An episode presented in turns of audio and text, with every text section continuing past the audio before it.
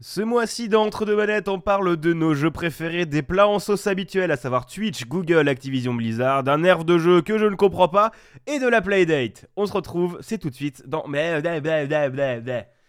Grâce à la Pugna. Grâce à la Pugna. Ça se voit que j'essaie de pomper TechCraft. hein. Bref, on s'en branle. Générique. Ah non, mais je relance pas, moi. hein. Rien à foutre, un générique.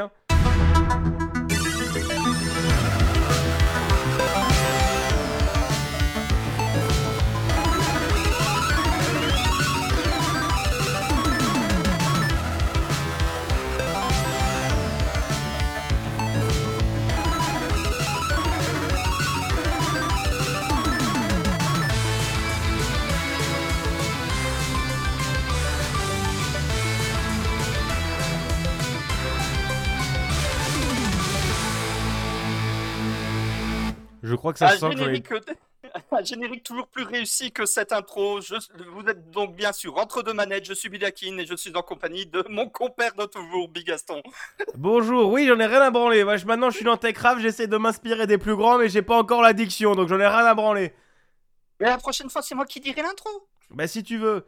Euh, voilà, moi, euh, cet épisode a été prévu ce matin à 10h30, alors que j'étais en train de rompiche dans ce lit derrière moi. Je reçois un message de Buda et on règle cet après-midi. Oui, j'ai dit oui, parce qu'il n'y avait pas d'autre moment, mais euh, compliqué. Bonjour. Je confirme, le problème, c'est qu'il n'y avait pas d'autre moment. Donc, du coup, euh, nos jeux préférés, la complète automaton, c'est-à-dire Twitch, Google, Activision, Blizzard, un nerf dans un jeu que Bigaston ne comprend absolument pas, un bidule technologique à manivelle que moi je ne comprends absolument pas, mais qui hype de fou Bigaston, donc ça a l'air bien. Mais en fait, là, t'es en train de relire ce que j'ai déjà dit avant. Ouais, mais à, oui, mais à ma sauce. Bref, et donc on commence avec le quoi qu'on a joué.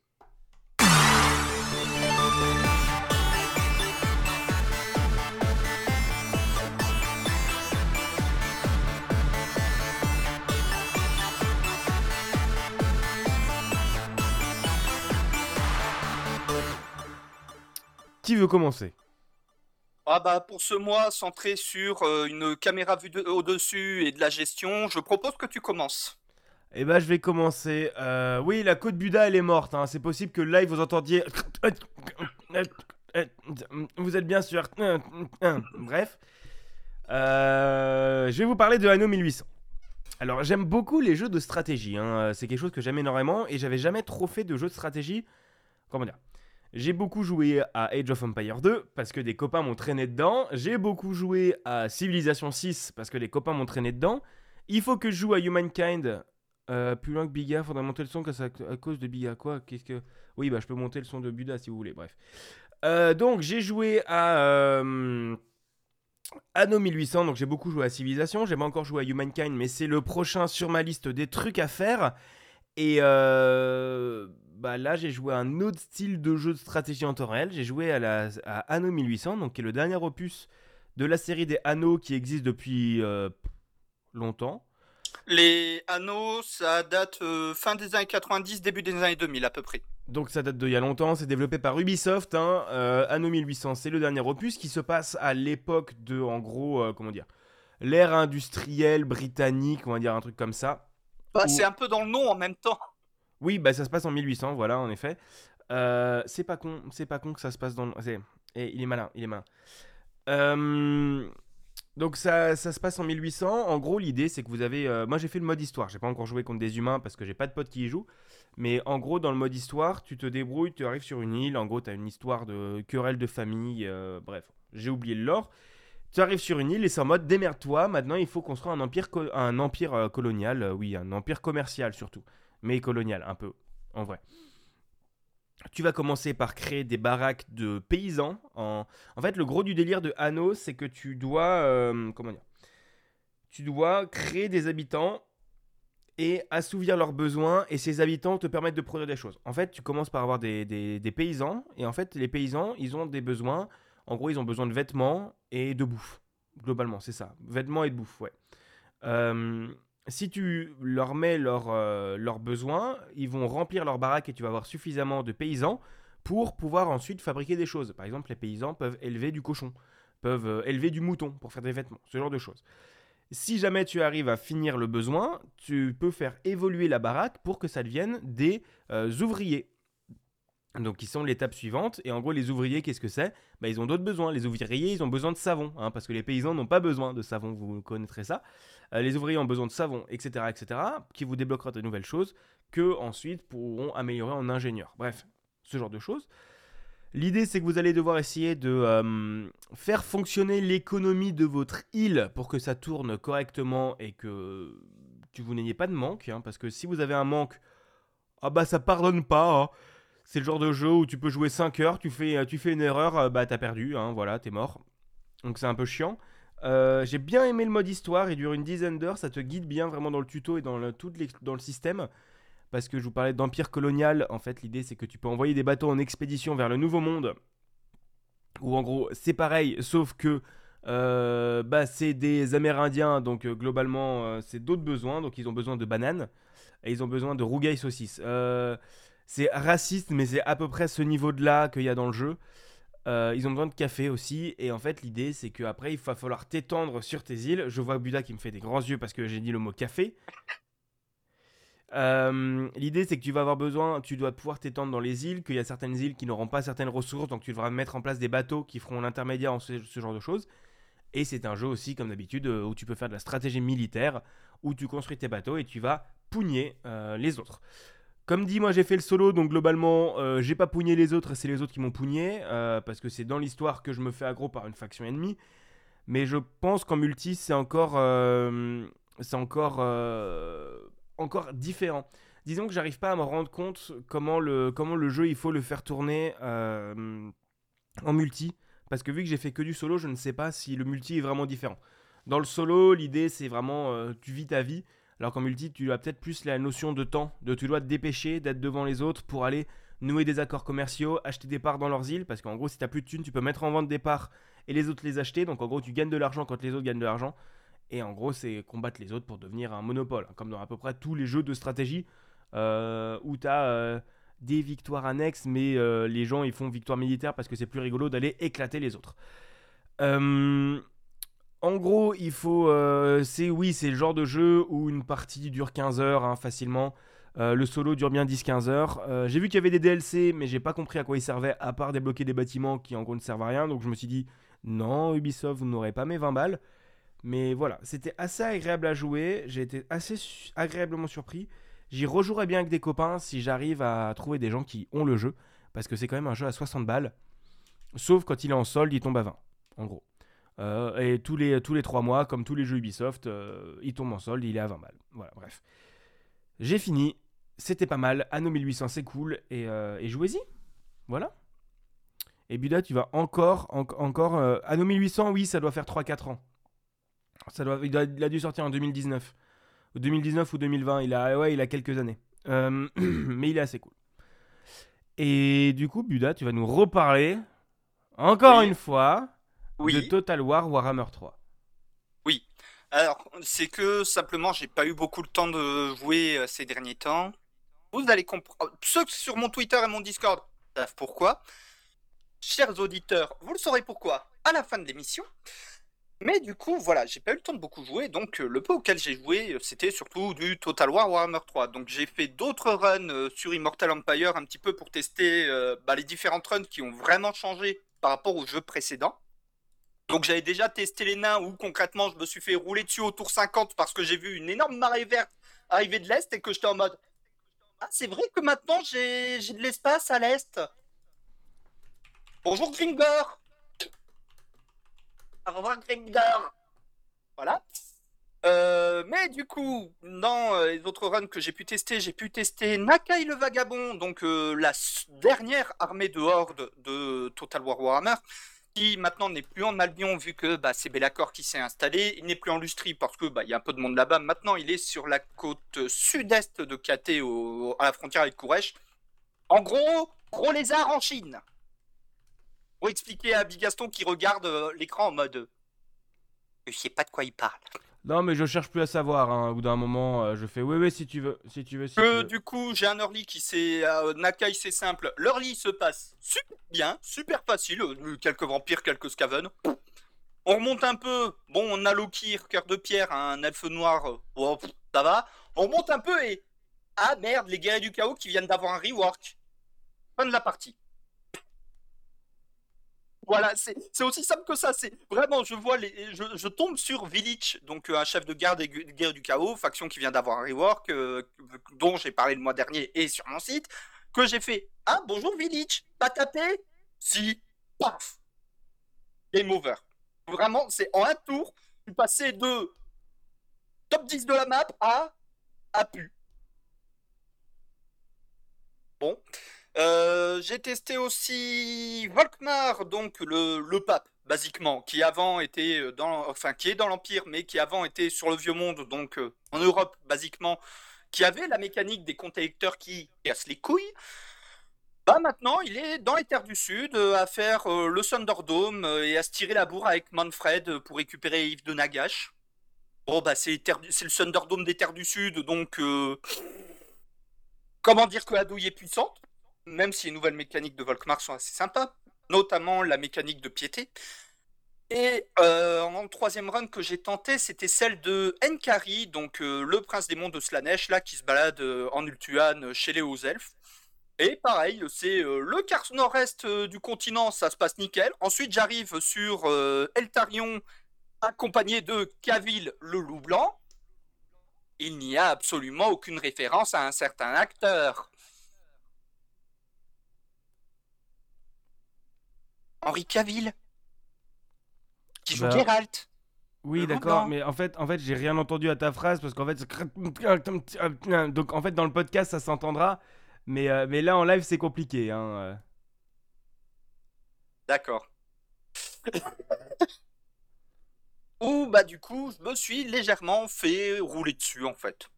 Tout simplement, c'est surtout que je l'ai fini vraiment dans les geôles de Thor Ivresse, donc euh, j'étais techniquement dans le Horny Jail. Oui, j'ai osé faire la blague. D'accord.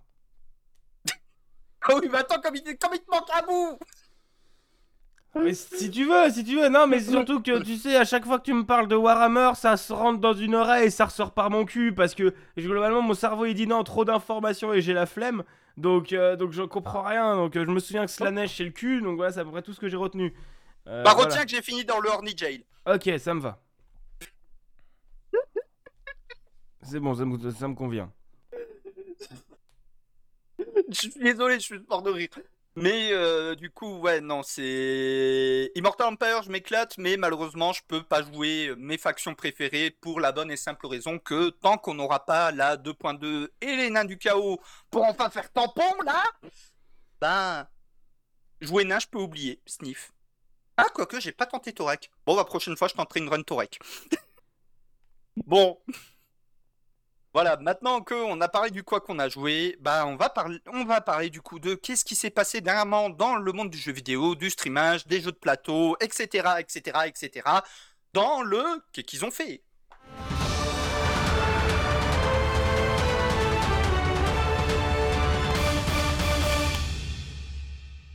Bon, on vous l'a promis, c'est une complète, c'est une salade tomate oignon. On va commencer donc par un énième, scandale avec Activision Blizzard. Promis, pour une fois, Bobby Kotick n'y est pour rien. C'est suffisamment rare pour être relevé en vrai. hein. Non, cette fois, c'est bon. C'était il y a déjà un an, euh, tout le bordel qu'on a eu euh, ensuite, euh, l'annonce du rachat par Microsoft. Rachat qui, avance d'ailleurs parce que Microsoft vient de lâcher un dossier long comme mon bras l'Institut euh, de... de trucs contre le monopole euh, anglais, là, qui casse les couilles, pour leur expliquer en quoi fermez vos gueules, c'est pour leur bien.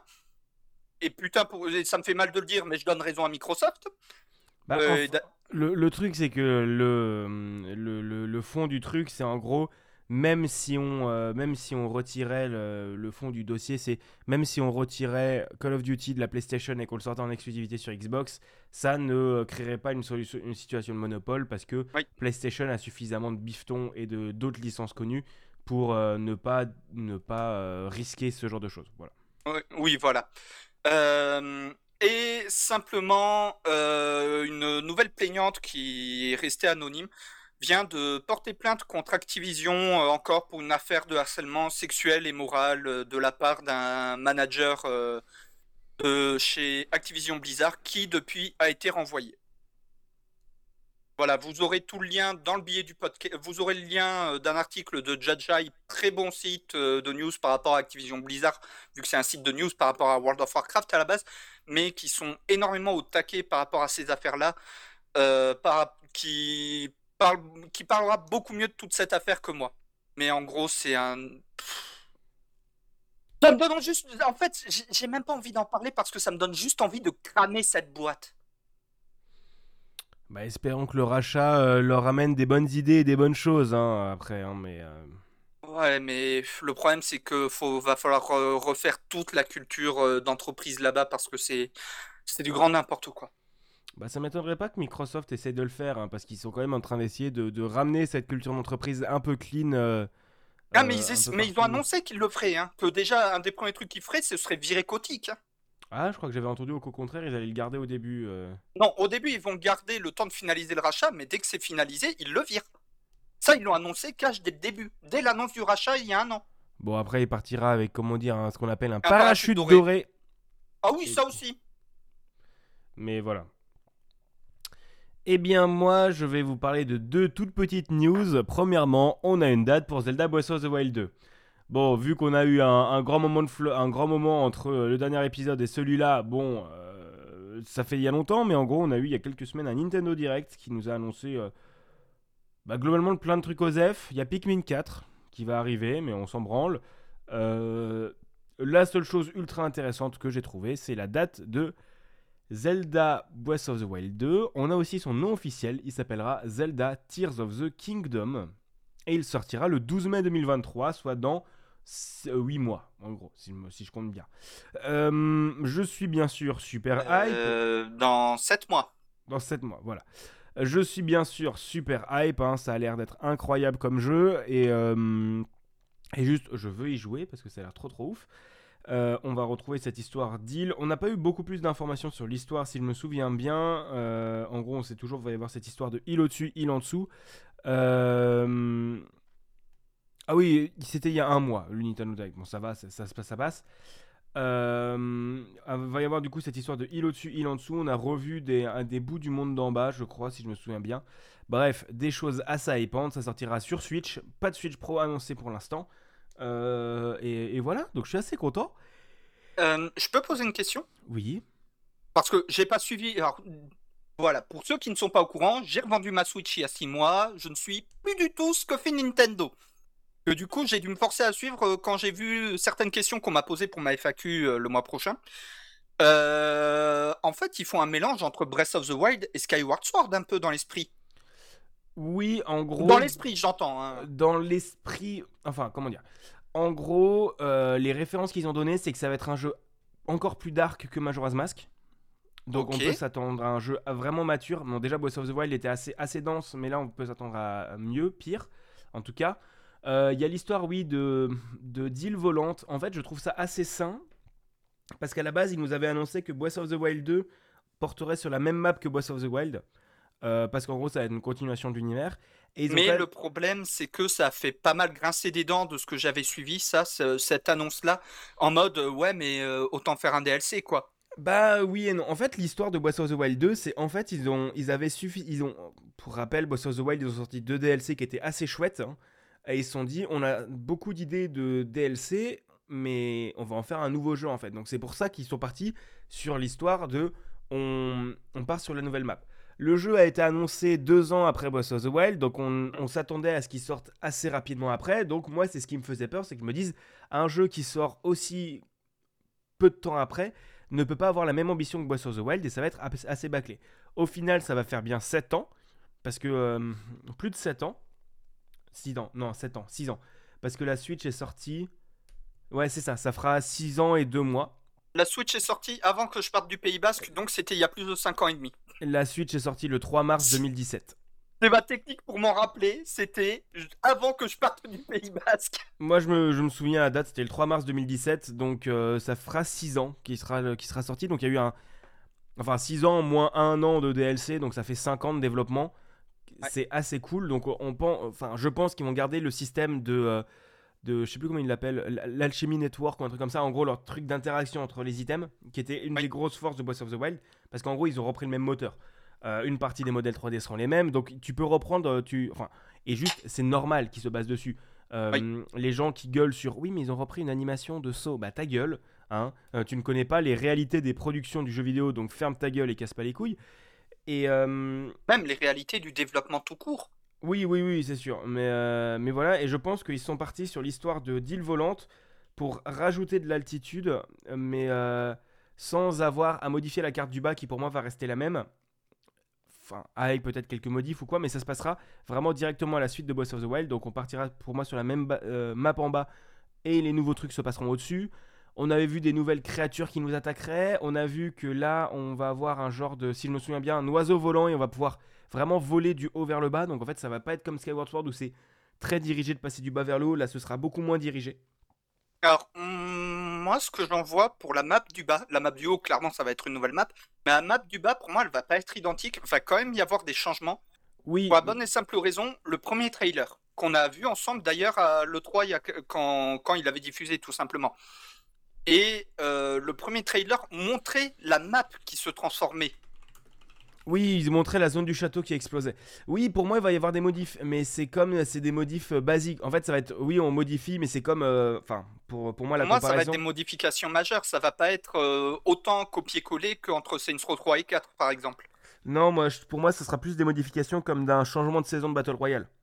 Que tu changes une zone, tu fais des, as la map générale, tu as la montagne qui restera en haut à gauche, la montagne enneigée, tu auras les Gerudo en bas à gauche, tu auras euh, en bas à droite, tu auras les auras, et en haut à droite, les... pour moi, tu auras la même, la même construction de carte, la même architecture générale, mais tu retrouveras pas les mêmes villages, les mêmes constructions. Bien sûr, c'est sûr et certain. Je suis d'accord. Un peu comme ce que fait euh, Apex. Oui, c'est ça. Pour moi, Apex, c'est, pour moi, ça va être comme Apex. En gros, on prend la base de la map et on la fait évoluer. Euh, et ça, pour moi, c'est une très bonne idée de leur part. Et je suis assez hypé. On verra bien où ça va mener parce que on avait vu des nouveaux ennemis, on a vu les nouvelles habilités de la tablette Sheikah euh, avec un truc qui permet de remonter dans le temps, si je me souviens bien. Euh, c'est la seule nouvelle habilité qu'ils ont montré euh, comme ça un peu, qui nous ont montré vraiment une habilité de pouvoir passer à travers le sol, je crois, un truc dans le genre, pour monter en haut. Link a l'air d'avoir vraiment changé parce qu'il a plus la même apparence, il a un bras assez, assez tuméfié aussi. Donc on pense que, enfin je pense qu'il va y avoir une vraie histoire. Et si on se souvient de la scène d'introduction, c'est vraiment Link et Zelda euh, qui vont chercher et qui retrouvent Ganondorf en fait. Donc ça va plus être Ganon le fléau, ça va être Ganondorf et le retour de Ganondorf euh, dans un mode squelettique. Et pour moi, ça peut être vraiment cool. Euh, ma grosse hype serait qu'on ait vraiment quand même le retour de vrais donjons. parce que les sanctuaires c'est bien cool, mais ça manque d'un donjon avec une ambiance forte et débloquer des nouveaux items. Un bon vieux donjon à l'ancienne quoi. Ouais, c'est ça. Disons que je trouve que les créatures divines étaient hyper intéressantes, mais mais non pas. Enfin, on l'ambiance si, mais manque de. Pour moi, le fait de ne pas avoir d'objet. Tu vois, il manque le grappin. Euh, on a les boomerangs, mais il manque le grappin. Pour moi, tu me remets le grappin, tu me remets des trucs un peu sympas et avoir un vrai sentiment de progression. Parce que là, c'est en gros, t'as ton même stuff. Et après, ça répondait à leur envie d'avoir dans Breath of the Wild. Je ne dis pas que c'est un, mauvais jeu et c'est un de mes jeux préférés de tous les temps. Mais euh, j'espère qu'ils vont corriger ces trucs-là qui, pour moi, étaient mes petits points de friction. Et, euh, et je trouve dommage qu'on ait quand même, globalement, que 5 donjons majeurs. Euh, qui en plus se torche en 30 minutes quoi. Euh, d'accord, au total, t'as autant d'énigmes que euh, t'as autant d'énigmes dans l'un que dans l'autre, mais c'est dans les sanctuaires, dans les petits énigmes que tu fais en 20 minutes et qui ont toujours la même gueule et la même musique. Ça manque de thème fort. Pareil en musique, ça manque de thème fort. Bref. Euh, IP, je vous en parlerai, mais je serai sûrement en rush projet à ce moment-là, donc je vais crever en cours. Mais, euh, mais voilà, je vais y jouer, je vais le sécher, je pense. Et la deuxième petite news, on va l'aborder vite fait. Stadia est mort. Voilà, euh, Stadia est décédé. Enfin, on a sa date de mort, ce sera le 18 janvier 2023. juste après que Google ait dit non, vous inquiétez pas, que Stadia va pas mourir. Mais par contre, Google a fait un truc bien qui m'a très agréablement surpris parce que c'est pas tout le monde qui aurait fait ça. Ils ont annoncé qu'ils rembourseraient intégralement tous ceux qui ont mis des thunes dedans. Oui, parce que sinon ils seraient pris des procès. Euh, ah oui, ils se seraient clairement pris des procès, mais mais euh, il y a d'autres boîtes, elles fermeraient un service euh, comme ça. euh, sans- et euh, n'annoncerait aucun remboursement, les gens seraient en mode ouais comme d'hab quoi. Je pense à Nintendo notamment et Sony. Eux c'est spécialistes là-dedans. Ouais, mais c'est encore différent parce que tu possèdes tes jeux et t'as pas besoin forcément du service pour pouvoir les jouer. Enfin, tu possèdes, oui, non, mais en gros, tu peux quand même. Souvent, les stores ils ferment, mais tu ne peux, tu peux encore télécharger tes jeux. Euh, alors, enfin, Ça les- dépend, ça dépend.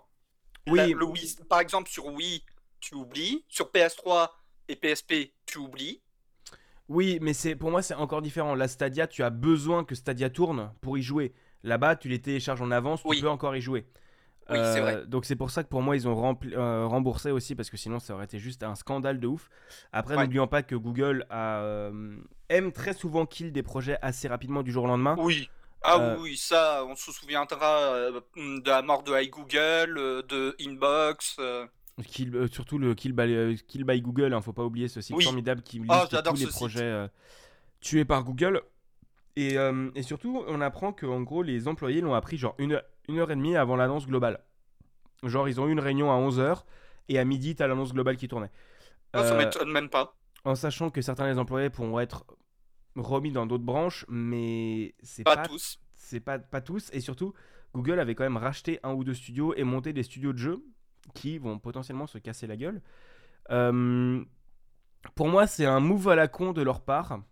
Pas forcément de fermer le service parce que, honnêtement, euh, leur modèle économique était à chier. Parce qu'il fallait Oui. payer ton abonnement et en plus, il fallait acheter tes jeux. Alors qu'en face, t'as le modèle du Game Pass qui fonctionne hyper bien, qui est hyper clair. Et même le système de Sony est plus clair. Euh, c'est tu payes ton abonnement, t'as tes jeux, point. Tu ne payes pas ton abonnement pour avoir des jeux en plus.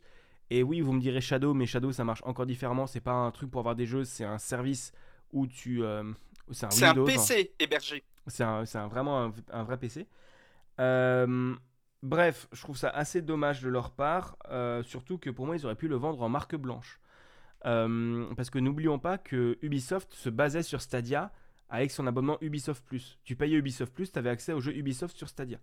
Ah Et, oui, euh, je m'en souviens. Et, et le truc, c'est que pour moi, ils auraient pu continuer de vendre ça parce que Stadia, technologiquement, marchait hyper bien. On lui a tapé dessus au lancement, mais vraiment, j'ai testé ces derniers mois, ça marche hyper bien. Que ce soit sur un PC ou sur une télé. C'est vraiment incroyable comme technologie. Et pour moi, en termes de démo ou de review, ou même de marque, marque blanche auprès de studios qui ont, qui ont envie d'avoir un abonnement en ligne comme ça, mais qui n'ont pas envie de développer l'infrastructure, pour moi, c'est là où Stadia aurait tout le sens. Et, euh, j'espère qu'ils vont faire ça comme ça. Parce que Stadia est vraiment une techno qui est vraiment très cool. Et, euh, ça serait dommage qu'elle parte à la poubelle. Parce que oui, pour les démos, on a Parsecs, mais Parsec, mais ça marche pas. Enfin, c'est pas pareil, c'est pas la même utilisation. Là, Là, par ça que c'est du RDP concrètement. Oui, c'est ça. Alors que là, pour le, en gros, pour la sortie d'Immortal Phoenix Rising, tu pouvais tester une démo du jeu en ligne directement. C'était pas, Oui. euh, c'était t'as rien à installer, tu te connectais sur un site, tu cliquais sur Play et t'avais une démo d'une demi-heure, euh, trois Ouais. quarts d'heure de Immortal Phoenix Rising qui marchait hyper bien. Et ça, pour moi, il y a qu'un service comme Stadia qui peut le faire. Et euh, et ça permettrait entre autres de rendre les démos disponibles au plus grand nombre sans avoir à télécharger des choses, donc c'est assez cool. Bref, je ne vais pas rentrer beaucoup plus dans les détails euh, parce que globalement on n'a pas forcément plus de détails. Ubisoft ont annoncé que en gros si tu as acheté des jeux dans Stadia, tu vas les récupérer sur Uplay. Ils vont quand même faire ce parce que en gros Ubisoft était le gros partenaire de Stadia, hein. c'est les seuls qui mettaient vraiment beaucoup de jeux en, li- en vente sur Stadia. Donc, euh, donc voilà. Ce qui est assez clean de leur part, mais n'oublions pas que quand tu avais Stadia, c'est souvent que tu n'avais pas forcément un PC pour faire tourner des gros jeux, donc c'est une moindre consolation.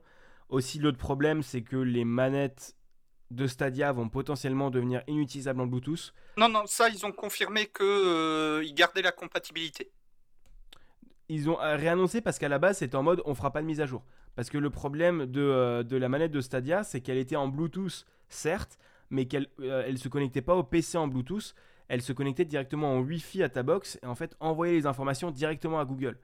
Et donc en fait, la manette Stadia marchait en USB seulement. Et ils ont, ils ont dit qu'ils feraient pas de mise à jour. Donc s'ils ont dit qu'ils font une mise à jour, c'est cool parce que ça fait des manettes euh, classe et que du coup les gens ont eu gratos au final. De ce que j'ai suivi, ils la gardent compatible. Bah moi j'avais lu qu'au final en fait ils disaient on fera pas de mise à jour et démerdez-vous. Euh, Ouais. J'avais lu ça il y a une semaine, euh, une semaine et demie. Donc à moins que tu aies eu des articles contraires, euh, à la base Bah, mode. pareil, c'était au moment de l'annonce. Bah à l'annonce ils ont dit ils ont pas dit qu'ils feraient de mage. C'est sûr et certain. Oh, je sais plus, honnêtement. Je sais plus. Bah, ce serait cool qu'ils aient fait une mage parce que c'est vraiment juste une mage logicielle. hein. C'est vraiment Oui, juste oui, un oui. problème logiciel. Mais voilà. Euh, du coup, je te rends la parole euh, avec euh, la Ligue de Votan Uber Eats. Ligue 2, Uber Eats, Ligue de Votan, Uber Eats. Allez, bonne soirée. Euh, c'est à peu près tout ce que j'ai prévu pour ce moment. Je te laisse la parole. Je ne vais rien comprendre. Alors, est-ce que tu mets le jingle déjà?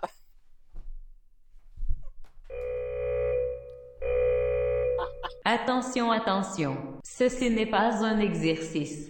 La séquence qui va suivre contiendra des propos contenant des sujets pouvant choquer les non-fans de Warhammer. Nous vous recommandons d'écouter avec encore plus d'attention pour comprendre de quel raciel on va parler aujourd'hui. Merci de votre écoute. Voilà. Euh, bon, tout simplement, on a eu quatre, euh, enfin plus en vrai, mais j'en ai gardé que quatre parce que pour moi c'est plus importantes en soi. Autour de Warhammer, voilà, le, le- les figurines, pas les jeux vidéo. Voilà, parce que Dark Tide, ouais, c'est cool, le playtest a commencé. Ouais, ouais, ouais, niquez-vous. Il est codé avec le cul, c'est tout. Euh, il, il installe Edge pour pouvoir se lancer. J'ai pas compris.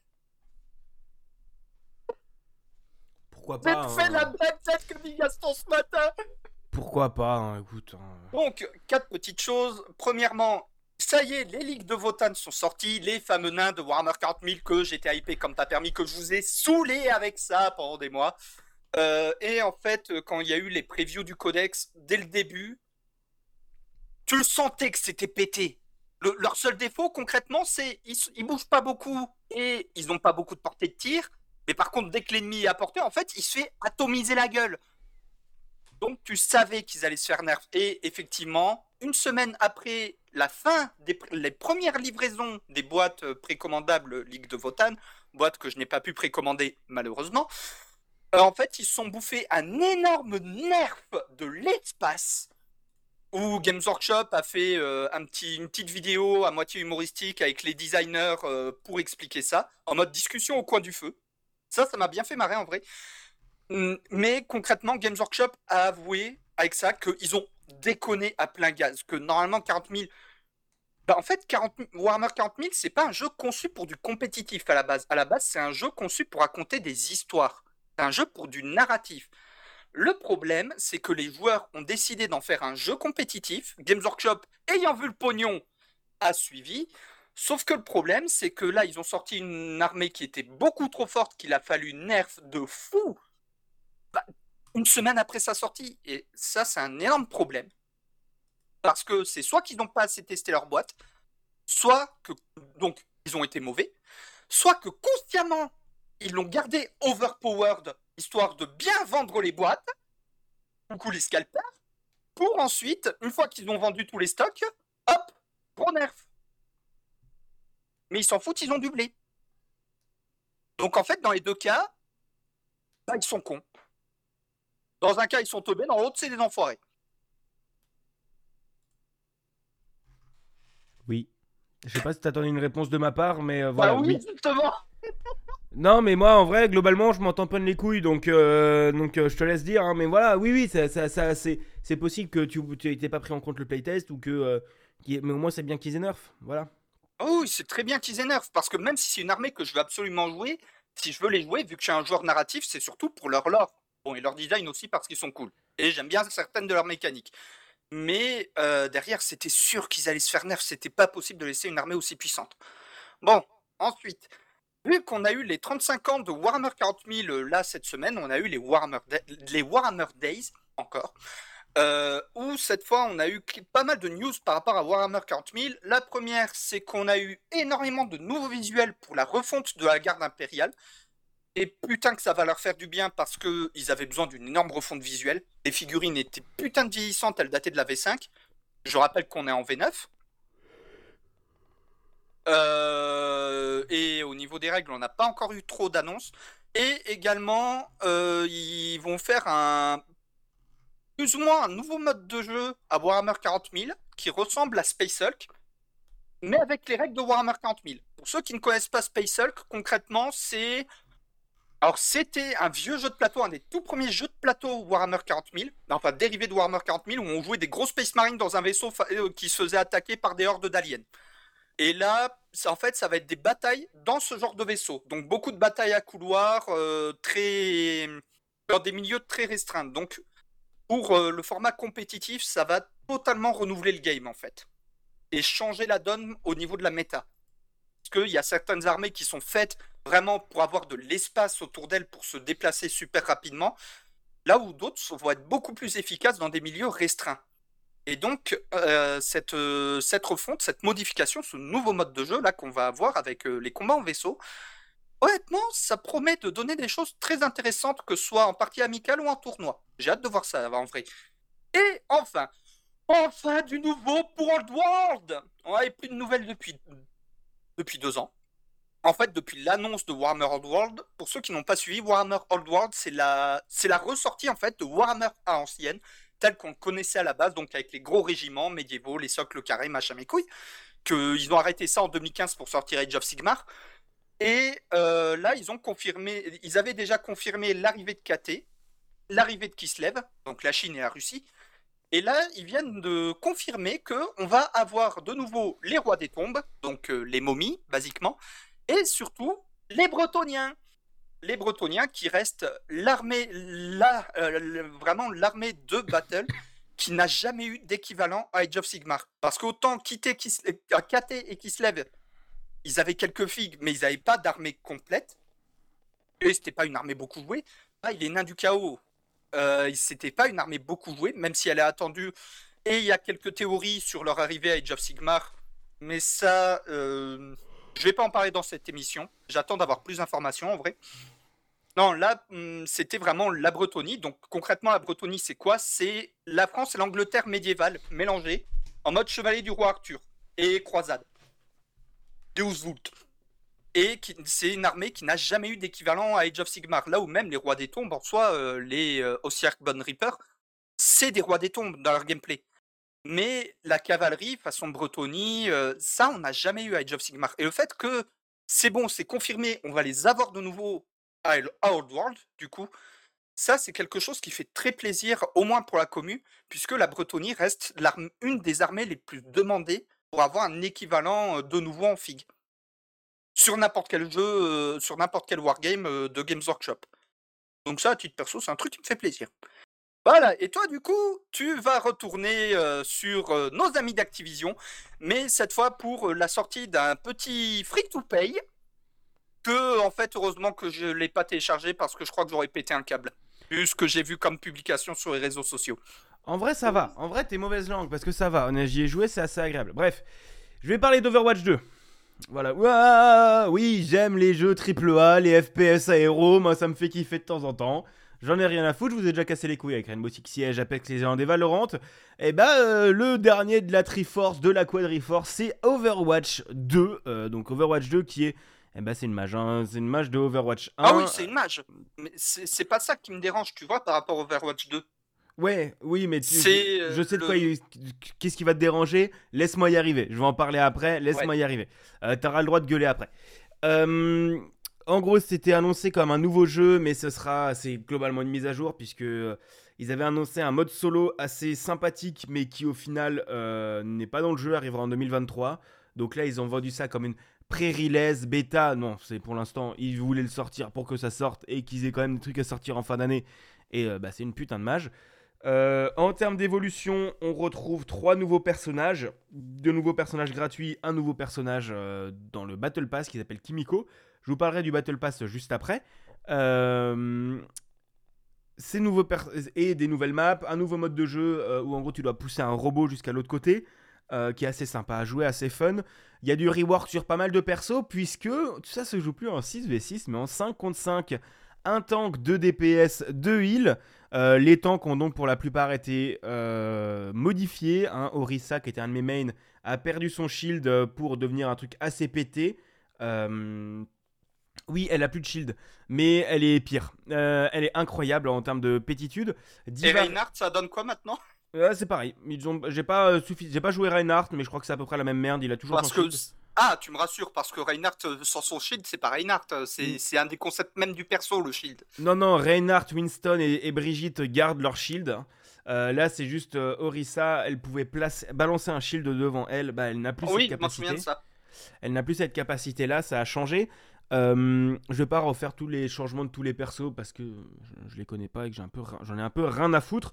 Mais, mais j'ai juste vu qu'un de mes mains, enfin qu'un de mes mains, non, qu'un perso qui était cancer l'est devenu encore plus. Bonjour Basti Bastion. Connaissez-vous Basti Bastion, le robot qui se transforme en tourelle? Ah oui, moi je l'aime bien Bastion en vrai. il peut bouger en mode tourelle. voilà, voilà. C'est officiellement c'est pas si pété que ça parce qu'il peut bouger en mode tourelle que pendant 10-12 secondes et euh, ses dégâts ont été nerfs, mais en vrai non. Euh, c'est archi pété. Ils ont revu son, son, son ult.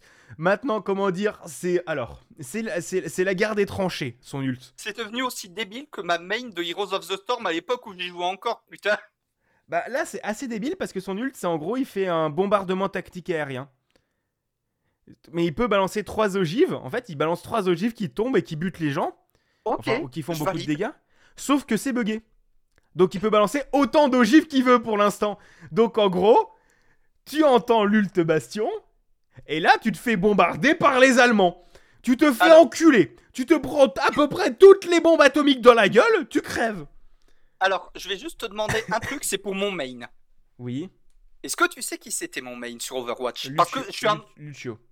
Évidemment. Ouais, en même temps, un mec qui, qui se bat en utilisant de la techno. Je crois que Lucio n'a pas changé.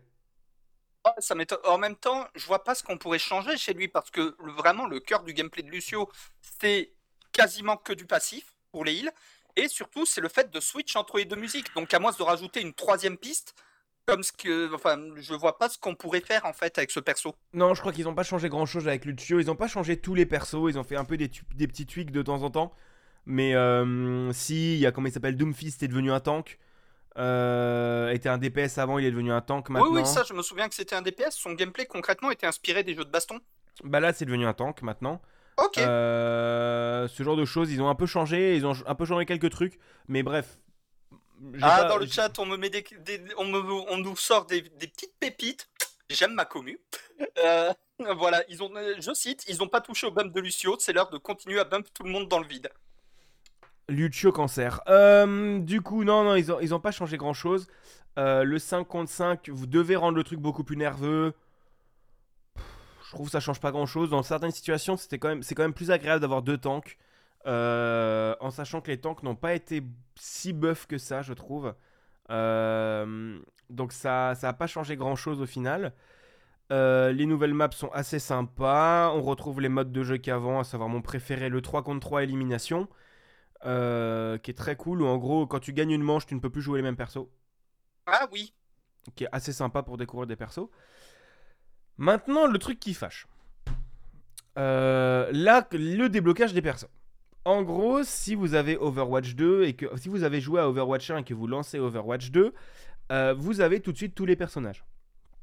Ce qui est cool. Et en plus, il vous offre le premier personnage, le, par- le personnage du premier Battle Pass qui s'appelle Kimiko, qui est incroyable à jouer, qui est euh, super cute et qui est incroyable à jouer. Donc c'est une île euh, qui est en gros dans le lore qui a été formé par les mêmes gens que- qui ont formé Enzo et Genji.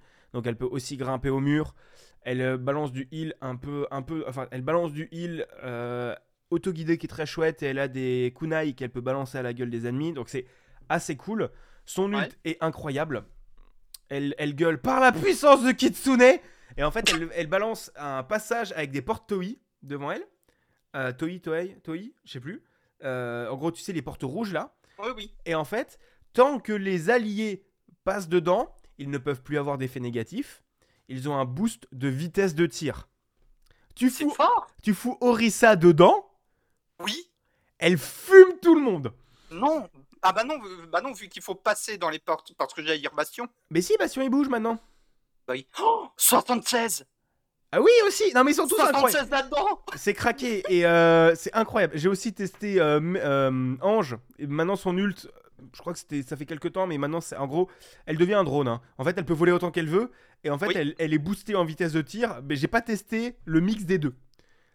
Alors Parce- merci, quand je l'ai connu, son ult c'était Heroes Never Die. Hein. Bah non, maintenant c'est une capacité. C'est une capacité qui, est, qui se régène assez lentement, mais tu peux régène euh, sans ult. Euh, Ah non mais elle, elle revive. Enfin, à l'époque c'était vraiment un revive. Oui, bah là t'as toujours un revive. Ok. Euh, t'as- C'est c'est devenu un E. Maintenant, c'est ton E. Mais t'as- c'est un E qui prend 30 secondes ou 40 secondes à charger. Ouais, ouais. Donc c'est pas trop pété.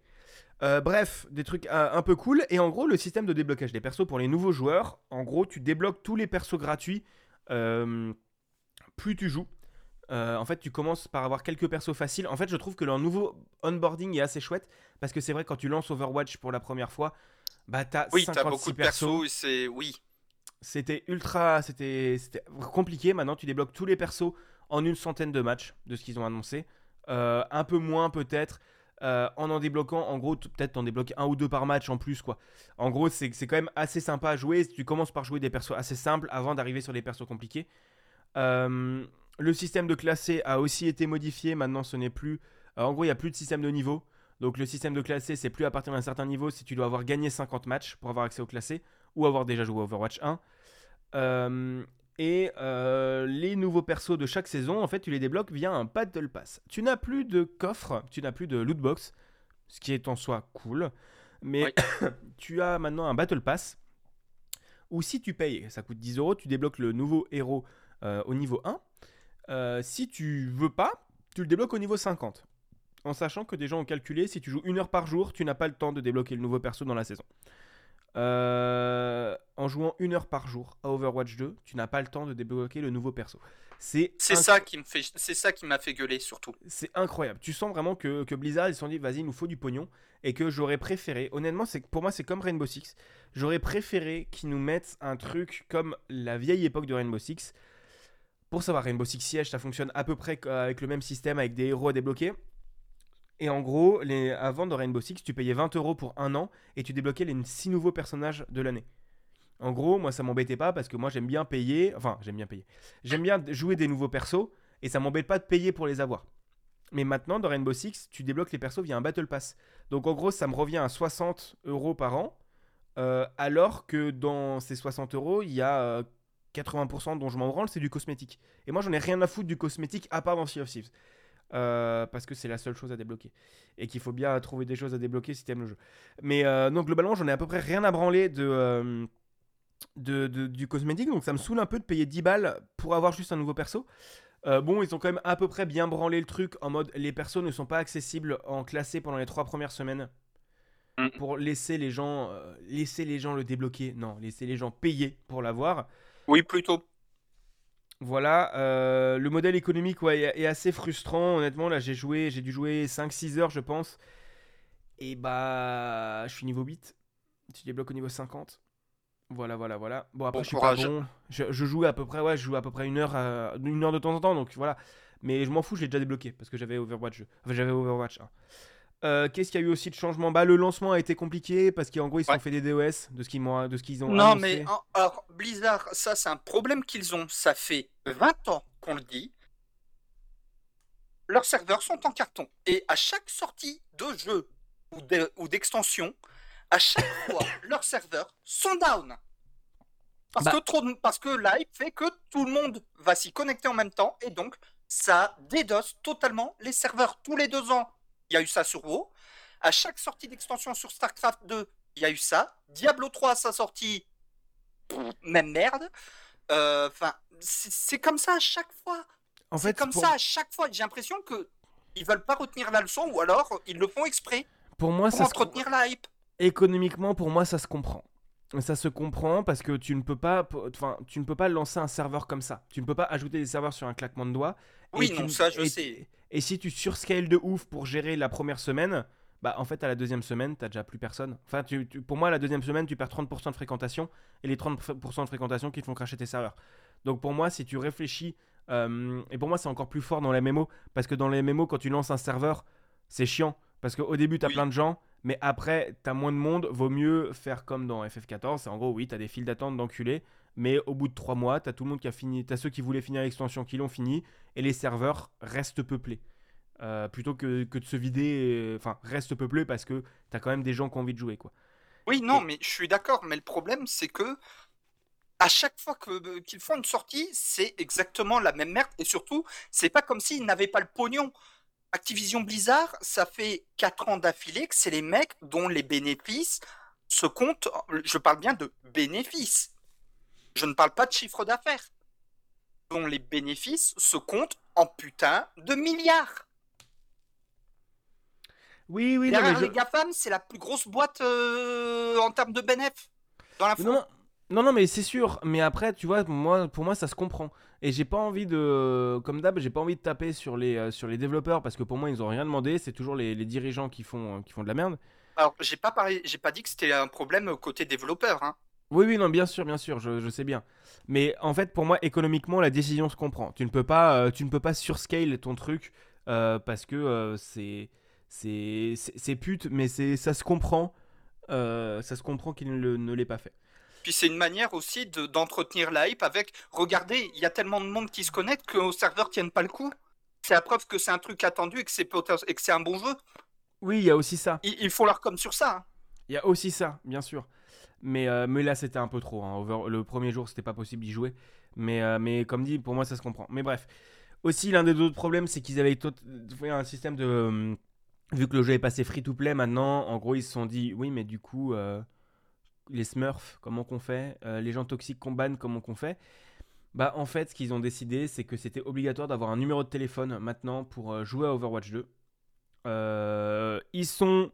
ils sont reti- ils ont annulé la décision par la suite euh, pour les joueurs d'Overwatch 1 parce qu'en fait c'est- ça doit être un numéro de téléphone mais pas un numéro de téléphone de grands opérateurs. Tu ne peux pas utiliser des téléphones prépayés sauf que beaucoup des, de numéros d'abonnement aux États-Unis sont des téléphones comme ça en fait. Mm. Euh, donc tu as les détenteurs d'Overwatch 1 qui te demandent bah ouais bah frérot j'ai du contenu d'Overwatch 1 je peux plus jouer à Overwatch 2 là. Euh, donc ils ont retiré le truc pour Overwatch pour les joueurs d'Overwatch 1 Ah oui, parce que ce qu'on a oublié de dire aussi, c'est qu'ils ont fermé les serveurs d'Overwatch 1 en fait. Oui, bah c'est une mage. En fait, c'est pour moi, ça c'est sous-entendu, c'est que c'est pas un nouveau jeu, c'est une mage, parce qu'ils ont vraiment migré les serveurs en fait. Oui, oui, mais c'était pour le préciser en fait par rapport à ce point-là. Ouais, ouais, ouais, bien sûr. Et, euh, et voilà, donc je pense qu'on a suffisamment déblatéré sur, euh, sur qu'ils cassent les couilles. Euh, j'ai joué au jeu, j'ai vraiment aimé, euh, j'y retourne de temps en temps. Ils ont repris aussi à recommencer à ramener du lore. J'ai regardé le court métrage sur Kiriko qui est Kimiko, pardon, Kimiko qui est juste incroyable, qui est ultra touchant et ultra beau. Euh, et euh, oui, là tu retrouves le Blizzard, le bon Blizzard. Là tu retrouves le Blizzard qui fait, qui essaie de faire monter la, hype, euh, qui sait de faire monter la hype, qui sait de ramener du lore, qui sait te, te, te faire comprendre des choses. Et, c'était qui? C'était Okamiet ce matin qui disait oui, mais en gros globalement on s'en branle parce que c'est pas du lore. Moi, enfin c'est pas enfin globalement quels que soient les gens, tu te fous sur la gueule. Mais moi au contraire, je trouve que ce lore là est hyper important parce que pour un jeu euh, où en gros tu n'as pas de mode solo et tu ne comprends pas tes persos, avoir ce lore là permet de s'attacher aux persos et de comprendre leur motivation. Et euh, pour les quatre grands FPS à héros, euh, à savoir du coup Overwatch 2, Apex Legends, euh, Valorant ou Rainbow Six Siege, à chaque fois il y a ces systèmes de- d'explication. C'était pas forcément des courts-métrages, mais t'as au moins du lore sur les personnages. Maintenant, ils ont tous fait des courts-métrages depuis Overwatch Bah, 2. on a aussi ça dans les, Overwatch. dans les MOBA. hein. Oui, on, aussi. avait, on avait ça dans Heroes of the Storm, on a ça dans League of Legends. Euh, Dota, c'est un cas particulier. Mais sinon, on a ça dans tous les jeux vraiment à héros, entre guillemets. Ouais, ouais, c'est ça. Pour moi, c'est ultra important dans le lore parce que tu vois, genre Apex Legends, ils sortent des courts métrages qui sont des putains de, qui sont des putains incroyables. Et quand il y a eu des leaks de, quand il y a eu des rumeurs de, ils vont faire un dessin animé, j'étais en mode oui, Hmm. parce que les personnages sont ultra attachants. Genre pour rappel, en gros, euh, Blue Dawn, je me souviens plus de son histoire, mais en gros. euh, Octane, euh, il est, c'est un fils de gosse de riche qui est fan de, de se pousser à bout. Lifeline, elle a commencé à aller dans les, dans les jeux d'Apex parce que sa famille de grands médecins en gros profitait du système, ce genre de choses. Et ultra pote avec Octane. Pour Rainbow Six Siege, pour, si je me souviens bien, en gros, euh, t'as genre un, un perso en attaquant qui est la frangine de la perso en défense, euh, mais qui ont Mhm. pas, qui ont, qui viennent pas du même monde. Euh, dans Overwatch, euh, bah, Diva, c'est une, c'est une pro playeuse de StarCraft, si je me souviens bien. Oui. Brigitte, c'est l'apprenti de Reinhardt, et ça se comprend avec le. Et c'est la fille de Torbjorn. Et c'est la fille de Torbjorn, via le, ça se comprend via le shield et tout ça. Euh, 76 des Reapers, ce sont des frères d'armes qui ont été dans, le, dans un programme expérimental du gouvernement. C'est ça, et t'as tout le délire d'Overwatch. Euh, Win- Winston, qui est le singe, c'est un scientifique. May, elle gère la glace parce qu'en gros, elle était sur une station polaire et toute son- Et elle a été cryogénisée. elle a été cryogénisée à cause d'une tempête et elle est la seule à avoir survécu. Euh, Tracer, elle vient, elle vient de l'armée britannique. Euh, et, et je crois qu'il y a eu un problème de truc temporel pour elle. Hmm. Euh, McPhee, c'est un ancien, c'est un, anci- c'est un ancien bandit qui a décidé de se racheter une conduite et justement H, c'était son ancienne chef. Oui, oui, et, euh, et par exemple, euh, comment elle s'appelle euh, ah, Putain, Farah, c'est la fille de, euh, de Anna. Anna. Anna. Farah, c'est la fille de Anna. Donc en fait, Ouais. quand tu les joues tous les deux, t'as la mère qui fait la phrase en mode Et toi, ça va depuis l'époque? Et t'as la fille comme Mais maman, fous-moi la paix. Et c'est, c'est genre pour moi, c'est ces petites interactions qui ramènent le lore. D'ailleurs, il y a une petite théorie que j'aime beaucoup sur qui serait le père de Farah. Ah ouais, c'est qui? D'après la théorie, c'est 76.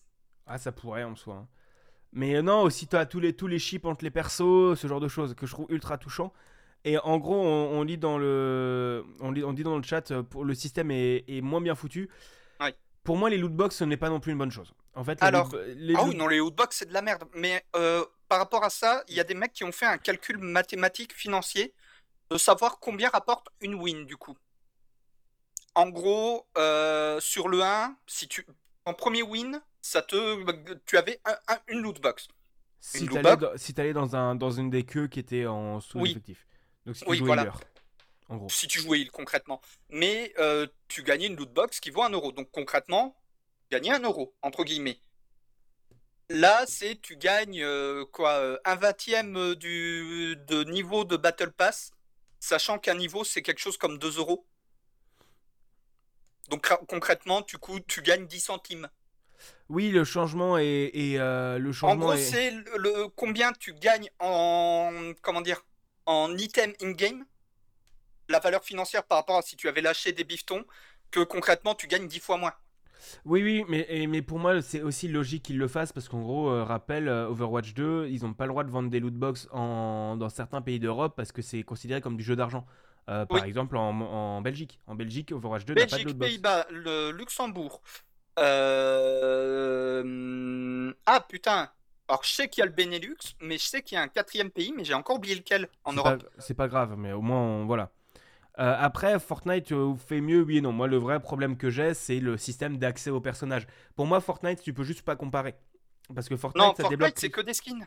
Oui, c'est ça, ça te débloque que du cosmétique. Là, c'est un Battle Pass qui te débloque un personnage. Je suis d'accord que le, que, le, que le Battle Pass est mal branlé, mais tu ne peux pas dire que Fortnite fait mieux parce que euh, c'est- trop différent pour moi.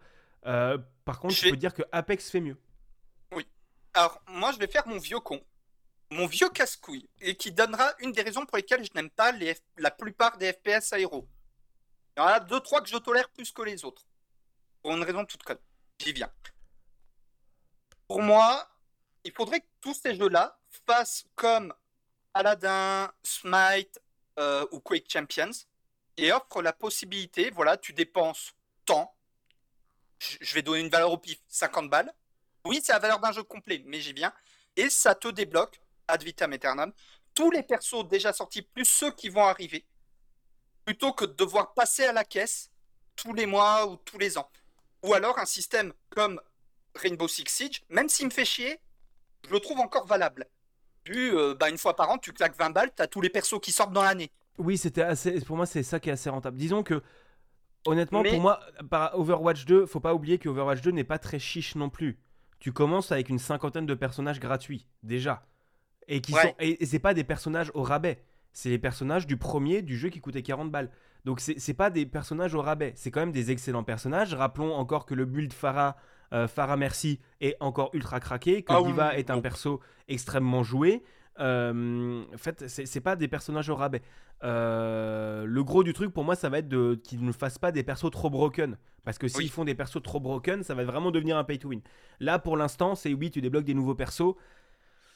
Bah, c'est chiant, mais c'est c'est- ça va. En fait, ça te change juste du gameplay, mais t'as de quoi t'amuser gratuitement. Oui, mais le problème, c'est que leur nouveau système de Battle Pass, financièrement, outre le fait qu'il soit pas rentable financièrement, je le trouve dégueulasse pour les joueurs.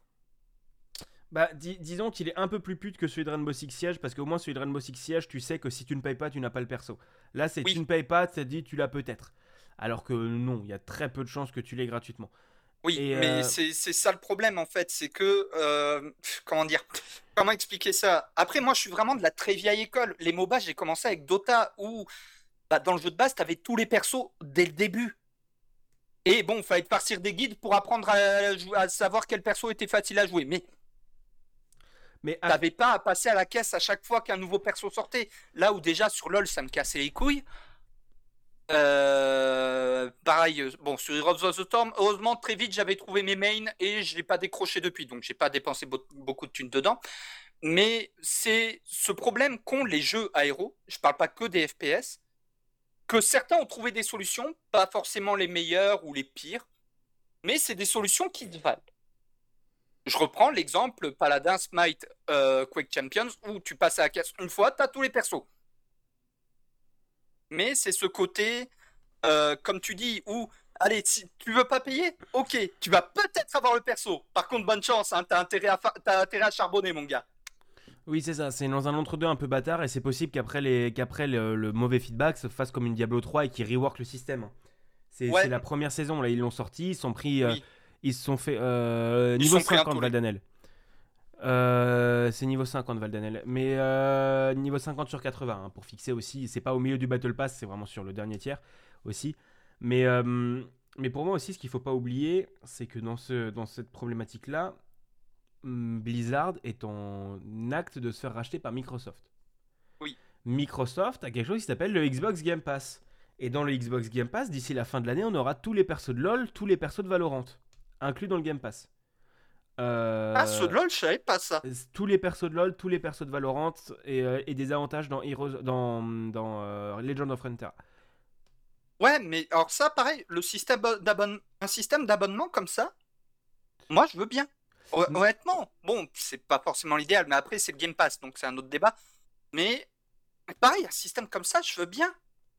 Non, Mais moi, je- un moi, je système qui, pour pouvoir débloquer le perso, t'oblige à farmer comme un enculé. Et Bah- pourtant, je suis un ancien farmer. Mais non, mais c'est oui, c'est un peu, un peu. le- pour moi, le problème, c'est la communication du peut-être tu l'as gratuit. Pour moi, il Oui. ferait mieux de le dire tu ne l'as pas si tu payes pas. Pour moi, c'est juste ça. Tu ne l'as pas si tu payes pas et qui se, qui se disent, euh, qui se disent, euh, bah tu l'as pas si tu payes pas. Point, c'est tout. Ouais, et, voilà. euh, et pour moi, ce que je, dis, ce que je me dis, c'est que si jamais Blizzard se fait racheter par Microsoft, on aura tous les persos dans le, bat- dans le Game Pass. Ouais. Et ça va devenir aussi une offre commerciale, un truc avantageux pour le Game Pass. Bon, le Game Pass va forcément monter de prix à un moment, hein, parce que voilà. Pour moi, il pourra monter jusqu'à au moins 15 ou 20 balles. euh, et, et ça restera raisonnable hein, par rapport à l'offre proposée si jamais euh, l'achat se termine. Et on peut imaginer la même chose après dans Warzone hein, aussi. Euh, on peut imaginer aussi l'inclusion de l'abonnement WoW à l'intérieur. Ce genre de choses. Pour moi, ça, l'abonnement WoW, c'est ce qui. Et s'il y a l'abonnement WoW et les extensions, ça, ça me ferait revenir sur WoW, honnête- honnêtement.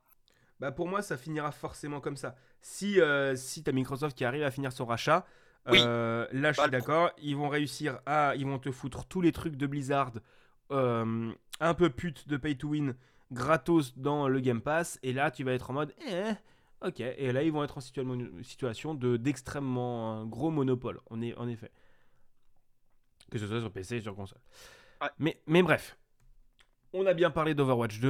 euh, moi, je vais continuer d'y jouer parce que c'est quand même un jeu qui est plaisant à jouer. Ça me fait plaisir qu'il soit gratuit parce que des gens qui ne voulaient pas forcément acheter le jeu euh, vont pouvoir quand même y jouer. Et que, d'accord, les nouveaux persos, ils les auront pas, mais ils ont quand même déjà suffisamment de persos pour s'amuser. Il y a quand même une cinquantaine de persos. Là où, pour rappel, Rainbow Six, si tu achètes juste l'extension de base, tu as là juste la recrue à la base. hein, Oui. Aussi. Tu as juste la recrue, il faut farmer. Il faut acheter le pack Ouais. année 1, année 2, année 3 qui sont en solde au prix d'un jeu classique. Je crois que pour 40 euros, quand tu es en solde, tu as les persos des 4 premières années. Donc, Ouais. une, une 40, cinquantaine de persos. Mais, euh, mais voilà. Mais en vrai, Overwatch 2, je vais quand même finir par lui donner une chance à un moment. Hein. Tu te doutes bien. T'aimeras pas. Quoi? Tu vas râler, tu vas râler forcément à un moment ou à un autre. Je te Mais connais, en tu vas même jouer. temps, je suis le râleur du duo. C'est dans le contrat. Le, le contrat de Entre deux manettes, c'est écrit noir sur blanc. Un jeune avocat du diable, un vieux con. Je suis le plus vieux de nous deux, c'est moi le vieux con. C'est dans le contrat. Et un, bou- et un bouche-trou qui n'est pas. Ah oui, putain, on n'a pas dit qu'il n'y avait pas Barberousse aujourd'hui On n'a pas dit merde. Merde, j'ai oublié. Euh, oui, il faut pas oublier qu'il y a des events là à la fin du mois. Va y avoir un event euh, de nouveau PVE dans Overwatch euh, dans un style style maison hantée. Ouais. Qui va être assez sympa. Ah, mais Steven dans le 1, je l'adorais honnêtement. hein. Le château de Jack Alstein.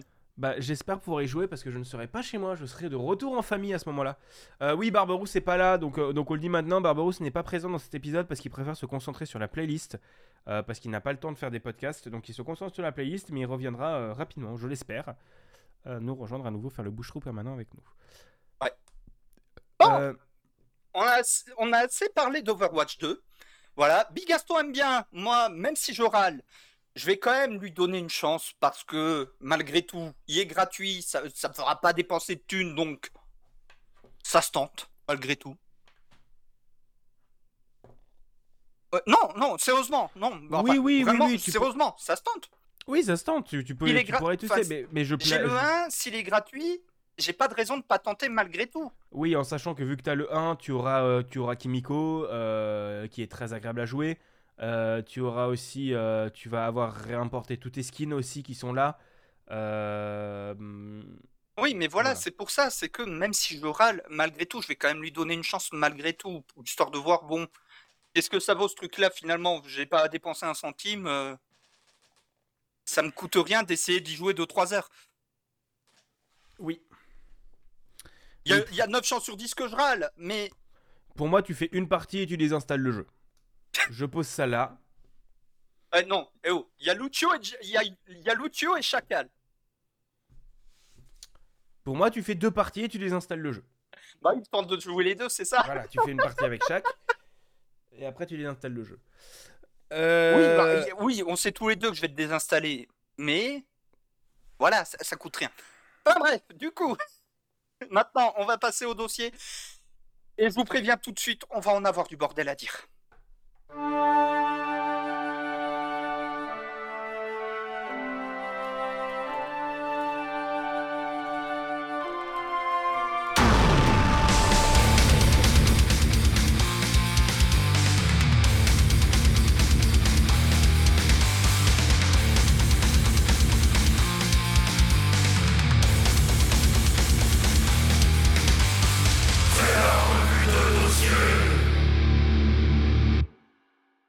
Big Gaston ayant AFK 30 secondes, euh, bah du coup je vais meubler, voilà.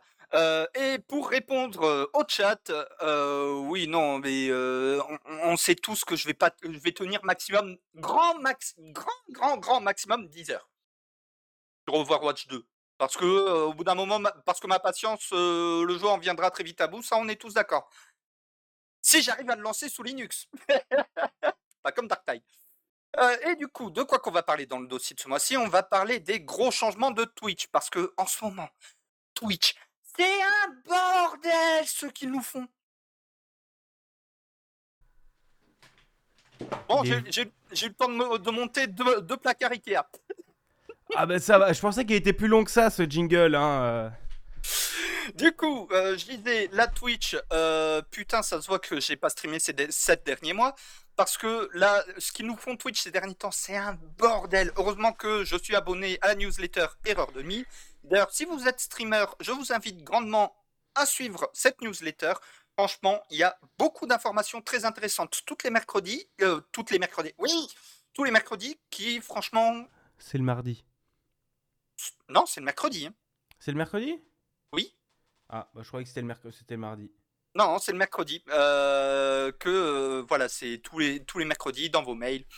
Et euh, voilà, c'est et à suivre Velvet Shadow sur Twitter, c'est lui qui chapeaute un petit peu tout ça pour Erreur 2000. Et donc, qu'est-ce qu'ils ont fait Twitch? C'est vilain pas beau.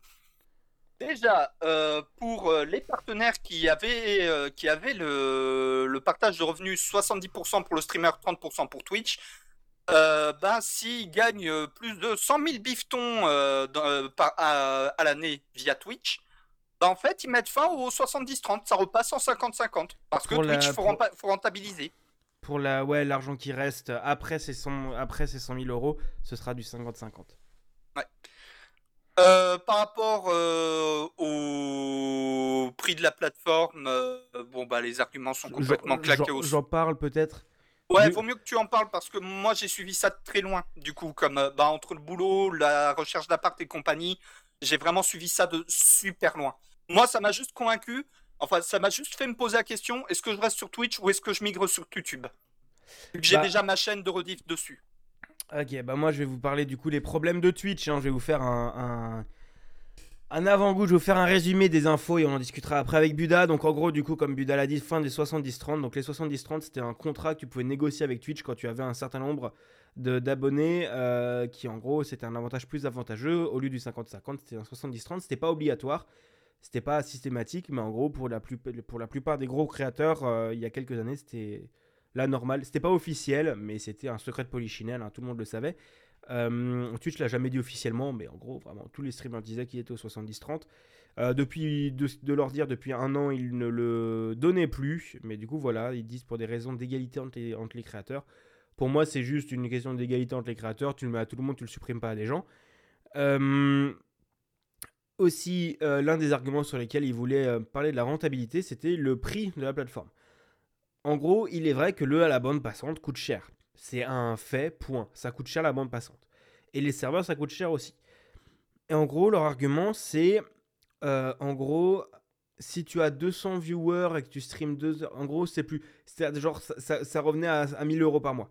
En gros, un streamer leur coûte 1000 euros par mois pour 5 viewers et que tu streams, euh, euh, tu streams 2 heures par semaine ou un truc comme ça. Bref, ça coûte la peau du derche.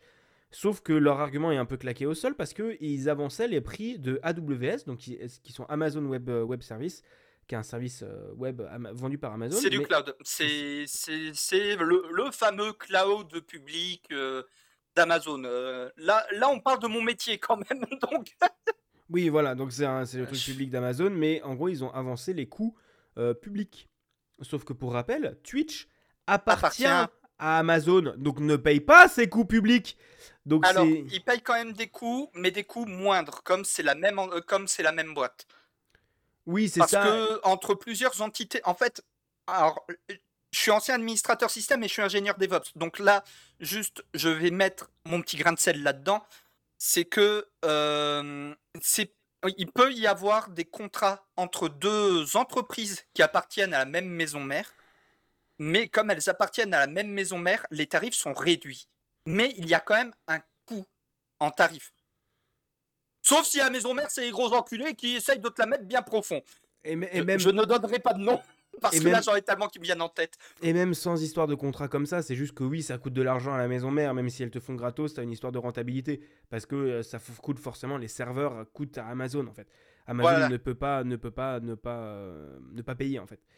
Euh, mais en gros, YouTube ne paye pas les serveurs à Google, hein, euh, ou ne, ne- en tout cas, ne, ce n'est pas l'argument pour lequel euh, ils disent pas oui, mais Google nous fait payer euh, Google Cloud Platform euh, tellement cher qu'on est obligé d'augmenter les trucs. Non, point. C'est juste la plateforme n'est pas rentable, oui, mais tu ne sors pas l'argument d'AWS. Il y a aussi une grosse augmentation des pubs, genre en forçant de ouf pour qu'il y ait 3 à 4 minutes de pub par heure, au moins, sans que les créateurs puissent le désactiver. Si vous avez eu une pub au lancement de ce live, Buda n'y est pour rien, c'est juste que tu ne peux pas le désactiver, tu n'as pas le choix. Baisse du prix des subs qu'on avait eu il y a un an. En gros, en France, c'est passé de 5 à 4 euros. Euh, oui, c'est mieux. euh, Officiellement, il y a plus de gens qui peuvent sub, mais euh, en fait, euh, ça fait juste un- une baisse de revenus sèche pour les streamers. Ils ont essayé d'étaler le, le- le- la perte sèche pour les streamers, mais euh, ils l'ont fait moyen. Ils ont aussi pris une décision ultra conne, hein, vraiment, honnêtement, en vendant ça comme une grande délivrance. Mais en gros, ils ont dit ouais, on arrête la fin, on arrête l'exclusivité. Parce que pour rappel, en tant qu'affilié ou partenaire, tu as une exclusivité avec Twitch. Tu ne peux pas streamer euh, ton contenu que tu fais sur Twitch en même temps sur d'autres plateformes. Et Twitch a une, une- une exclusivité de 24 heures. Alors officiellement, tu n'as pas le droit. Officieusement, tout le monde le fait depuis des années. Oui, mais si tu te fais choper, ils peuvent, euh, ils peuvent, euh, si tu te fais choper, et ça c'est très facile à détecter automatiquement. Oui. Si tu te oui. fais choper, ils, ré- ils résilient ton contrat. Oui, en- oui, oui, oui, oui. Si tu te fais choper, il résilie. Mais tout le monde le fait. Enfin, vas pas me dire, enfin, tu vas pas me dire que tout le monde le fait pas. Tout le monde le fait. Que ce soit poster les rediffs ou euh, Oui. faire euh, du multistream. Poster les rediffs, oui, mais après 24 heures. Twitch a une exclusivité Oui. de 24 heures sur les rediffs. Oui, mais même poster immédiatement après ou euh, des trucs en mode Oui. multistream, tout le monde le fait. Enfin, Pour moi, les, rediffs, ils sont pareil, ça c'est un secret de poly... ça pareil, c'est un secret de polichinelle le multistream. hein. Oui, mais le multistream, pour, ça, ça risque d'être plus condamné que les rediffs. hein. Pour moi, si tu Oui. multistreams régulièrement et que tu es un suffisamment gros créateur, Twitch va te taper sur les doigts. euh, ou te mettre un argument. Et, euh, et techniquement, AdBlock, ça marche pas pour les pubs Twitch parce qu'elles sont directement dans le flux de la vidéo. Ouais, je confirme. Donc tu ne peux pas les skip.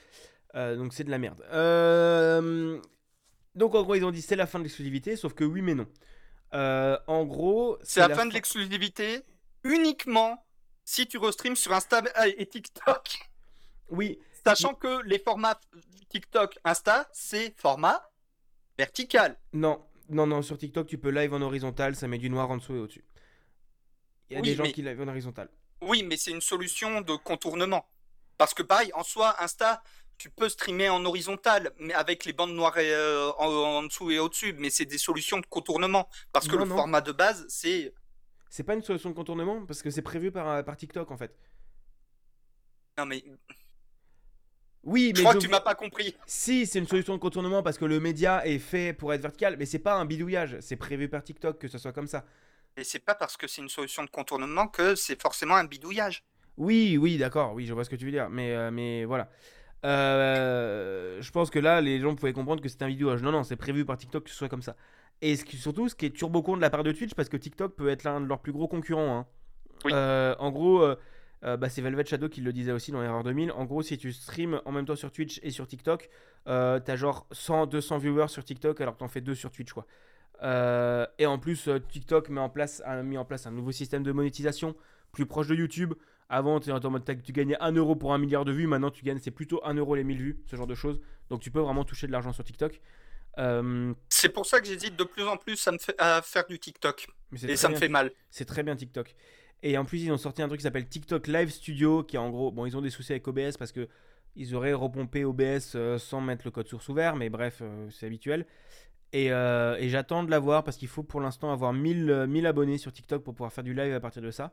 Ah oui, ça, le coup de OBS sans le code ouvert, ça me fait penser à un autre bail qu'il faut que je te raconte que j'ai eu sur le Discord d'Okamiette, euh, justement. D'accord, bah tu me raconteras ça Oh, le fou rire que je me suis tapé. si tu veux. D'accord, je te crois. Euh, mais du coup, voilà, il y a cette histoire de live aussi. TikTok est vraiment en train de développer les lives. Et ça peut être un gros concurrent à Twitch. Et Twitch, c'est vraiment tirer une balle dans le pied. Hein, Honnêtement, euh, c'était juste con. Parce que Ah ils- oui, non, mais ils enchaînent les décisions à la con en ce moment. ils- ils- ouais, c'est ça. Ils considèrent TikTok et Instagram comme des concurrents pas sérieux, alors qu'en fait, c'est leurs plus gros concurrents, limite. Euh, pire Bah, que YouTube. Ouais, voilà, pire que YouTube, parce que TikTok et Insta ont un avantage par rapport à YouTube. YouTube, même s'il y a de plus en plus de gens qui utilisent sur téléphone et qu'il y a les shorts qui sont un, repompage de TikTok hein, euh, sur euh, YouTube, les shorts, c'est très peu utilisé. Et YouTube, la grande majorité du public continue de le regarder sur un grand écran, que ce soit PC ou télé. Là où TikTok et Insta sont clairement, ouvertement conçus pour un usage mobile. Donc c'est vraiment super simple de dégainer son téléphone. Euh, bon, là j'ai que Insta, j'ai pas TikTok d'installer, mais j'ouvre Insta. Là ça me là ça me propose des lives. Là ça me propose des lives et j'ai juste un truc, un clic à faire euh, sur mon téléphone et ça y est, j'ai le live euh, direct. Alors que Twitch, si t'as pas activé les alertes, faut aller fouiller, aller dans un onglet dédié. Là où sur Insta, ça va te l'afficher directement sur ta page d'accueil. Et TikTok, je sais pas comment ça marche, ça c'est à toi de me le dire. Les lives, c'est au-dessus, suis- c'est comme les stories, en gros. euh, c'est même présentation que les stories. Oui, Insta. mais pareil, c'est directement sur la page d'accueil, quoi. Parce que sur Insta, euh, c'est dans les stories, mais c'est sur la page d'accueil. Et, Et, sur- c'est et su- et et c'est- sur- et surtout, ça arrive. En fait, tu scrolls sur TikTok et de temps en temps, t'as un live. c'est ça. Et euh, c'est le truc, c'est franche, et euh, enfin, comment dire, c'est beaucoup plus facile à l'usage parce que là où, parce que pareil, Twitch, usage mobile est infâme. Oui, oui. J'ai essayé de mater des lives euh, sur téléphone, c'est infâme. Là où euh, hum, TikTok, vu que Insta repompe TikTok là-dessus, je vais partir du postulat que c'est foutu exactement pareil sur Insta. J'ai déjà maté des lives sur Insta. C'est vraiment, euh, j'ouvre Insta, je clique sur le bouton live et c'est direct. Oui, ça marche instantané. Le... non mais la jamais- modération, non mais déjà que la modération sur Twitch, euh, c'est n'importe quoi la modération sur Twitch mobile. Je suis désolé, je réponds au chat en même temps. Oui, oui, oui. Mais du coup, voilà, donc ça, c'est s'ils sont tirés une balle dans le pied. Et euh, vous inquiétez pas, que dès que je peux faire des lives sur TikTok, j'y vais. hein. Et je réfléchis déjà à faire des lives sur TikTok autres euh, pour essayer de gratter les 1000 abonnés. Euh, Aussi, Twitch est en train de tester pour faire la fin des cheers et des bits. Donc en gros, les bits, c'est un truc en gros. euh, c'était pour corriger le problème de l'époque où en gros tu, euh, tu acceptais les dons par PayPal et en fait ça te faisait une ligne sur ton compte en banque pour chaque truc et en fait c'était ultra chiant à déclarer. Donc ils ont Mhm. dit maintenant on fait un truc chez nous comme ça vous avez qu'une seule source de revenus et beaucoup de streamers ont dé- les gros streamers ont désactivé les revenus euh, autres que par les bits parce que c'est vachement plus simple de pouvoir gérer un seul virement. Mhm. Bah en gros ils ont décidé que peut-être ça allait sauter et ils étaient en train de tester quelque chose qui s'appelle les super cheers. En gros, vous voyez Ah les oui, super non, mais- YouTube, c'est la même chose, exactement la même. Euh, sauf qu'en fait, les gens vont pouvoir choisir la somme précise qu'ils veulent donner euh, et débloquer des emotes pour la durée du stream. En gros, si tu donnes 5 euros, tu débloques euh, une emote que tu choisis pour euh, 10 personnes dans le chat, bref, ce genre de conneries. Euh, mais en gros, euh, avant pour les bits, l'utilisateur payait le pourcentage de Twitch. En gros, pour 100 bits, soit 1 euro, il payait 1,20 euro. Maintenant, euh, Twitch débite 1 euro à l'utilisateur et le streamer on reçoit que genre 80 centimes, voire, voire moins. Donc en fait, les youtubeurs, les streamers perdent encore 20%, euh, 20% de revenus en plus. Oh, ben, tout, pour, tout pour récupérer le pognon et enculer les streamers, quoi. C'est pas pour rien que euh, quasiment tous les streamers, ont- enfin, les créateurs de contenu en général, cherchent des, des sources de revenus. euh, ceux qui vraiment font en sorte d'en vivre, ce qui n'est pas notre cas, puisque toi, tu suis une formation pour euh, te reconvertir dans, Ah en si, tant que dev. Si j'ai la possibilité d'en vivre, moi je vais en vivre. hein, euh. Voilà. J'essaye, Moi, mais euh, pas. Moi, je peux euh, mettre en place des solutions pour rentabiliser mon site, mais j'ai pas envie. Pour... C'est lié à mes convictions personnelles, très longue histoire. Et c'est pas le sujet ici. Euh, mais c'est c'est pas pour rien que beaucoup de créateurs de contenu euh, cherchent d'autres so- sources de revenus à cause de toutes ces conneries-là, à force de se faire taxer par les plateformes, comme bah, du coup des partenariats, des placements de produits, les, les, les fameuses OPSP, euh, que il y en a beaucoup qui gueulent par rapport à ça. Mais bah, le problème, c'est que on- ils on- ils ont pas le choix. Aujourd'hui, ils se font tellement enculés à sec par les plateformes qu'ils ont tout simplement pas le choix, en fait. Oui. Il y a qu'à suivre, par exemple, Villebrequin. Pourquoi ils font autant de placements de produits pour euh, Red Shadow Legends et NordVPN C'est parce que c'est le seul moyen pour eux de gagner des bifetons, parce que YouTube les encule à chaque fois. Oui, oui, c'est assez, c'est une plateforme qui est assez, euh, enfin, même les plateformes maintenant sont pas très cool pour au niveau rentabilité. Et mais le problème, c'est que les autres plateformes sont en train d'essayer de corriger ça. En gros, euh, YouTube est en train de corriger son système de créateur premium, de, de créateur euh, programme, en mettant en place un système style affilié, Ouais. donc que les plus petits créateurs puissent quand même avoir des revenus via YouTube. Euh, TikTok a mis en place son, nouveau système dont je parlais. Insta, bon, c'est de la merde, on n'en parle pas. Euh, mais c'est assez compliqué et, euh, et Twitch est devenu un service et non pas une plateforme. Donc je cite Error 2000 que je trouve très juste pour le coup. En gros, une plateforme, ça doit, pour de, de la création de contenu en vidéo, une plateforme doit avoir une bonne capacité à rendre le contenu découvrable, donc ça c'est TikTok, déjà posséder une large au- audience sur le portable, donc euh, sur le portail, TikTok et YouTube, hein, c'est équivalent, proposer du live, des VOD et du contenu vertical, donc ça il n'y a que YouTube qui le propose aussi bien, à la fois en live, en VOD et en contenu vertical, parce que même si les gens n'utilisent pas trop les, shor- les shorts, ça marche hyper bien sur YouTube. Ah oui, ça marche quand même. Hein. Bah, ça m'arrive d'en regarder. hein. TikTok- moi, moi, je vais plus sur TikTok parce que pour ça, j'ai TikTok, mais Et moi, de- Insta, parce que j'ai mes habitudes dessus par rapport au fait que je sois figuriniste. oui, donc voilà. Mais, euh, mais c'est, euh, c'est vachement cool. Et euh, offrir une rémunération transparente et juste, bon, aucun le, propose, mais, on s'en branle. Et, euh, et ça répond aux besoins des créateurs et des spectateurs. Donc en fait, là, le problème, c'est que face à Twitch, tu as vraiment YouTube qui est en train de prendre de la puissance et, euh, et d'arriver de plus en plus vers des solutions qui sont bah, assez fortes, en fait, qui, qui, peuvent prendre vachement de puissance. Et avec leur nouveau programme qui devrait sortir en 2023, euh, début 2023, si Twitch ne fait rien face à ça, il pourrait se faire couler. Et les créateurs pourraient se barrer. En fait, il suffirait qu'une plateforme remette le, le- le contact avec les créateurs. Pour moi, une plateforme qui respecte Remettre ses les pendules à l'heure Même pas ses, ses contenus à l'heure, c'est juste que... Non, plateforme- non, les pendules à l'heure. C'est une expression, tu sais. Oui, non mais... arrête les conneries concrètement. Oui, mais pour moi c'est pas juste ça. C'est juste une plateforme qui arrive à discuter avec ses créateurs et qui ne les prend pas pour des cons et qui a un vrai échange personnalisé entre les créateurs et les gens de la plateforme. Bon, les gens pas Instagram. Non mais Instagram c'est de la merde, c'est Facebook. mais oui, euh, non, mais c'est que Insta- Insta, c'est il y a un autre problème, c'est que Insta, ça reste une plateforme de photos à la base. Sauf que ils ont tellement décidé de copier TikTok qu'ils ont totalement masqué les photos à un moment pour montrer que des reels de base. Et pour voir les photos, il fallait vraiment aller sur les profils des créateurs, ce qui faisait que tous les artistes qui, ou les photographes, enfin tous ceux qui font bah, des trucs fixes, quoi, ils se faisaient enculer à sec. Et le seul moyen pour eux d'avoir un minimum de visibilité, c'était de prendre l'image, faire un reel avec l'image, mais c'était juste ça. Oui, non, mais oui, oui, c'est sûr. C'est sûr et certain. Et Mais- euh, c'est pour ça que je disais pas Insta, parce qu'il y a eu des pétitions par rapport à ça.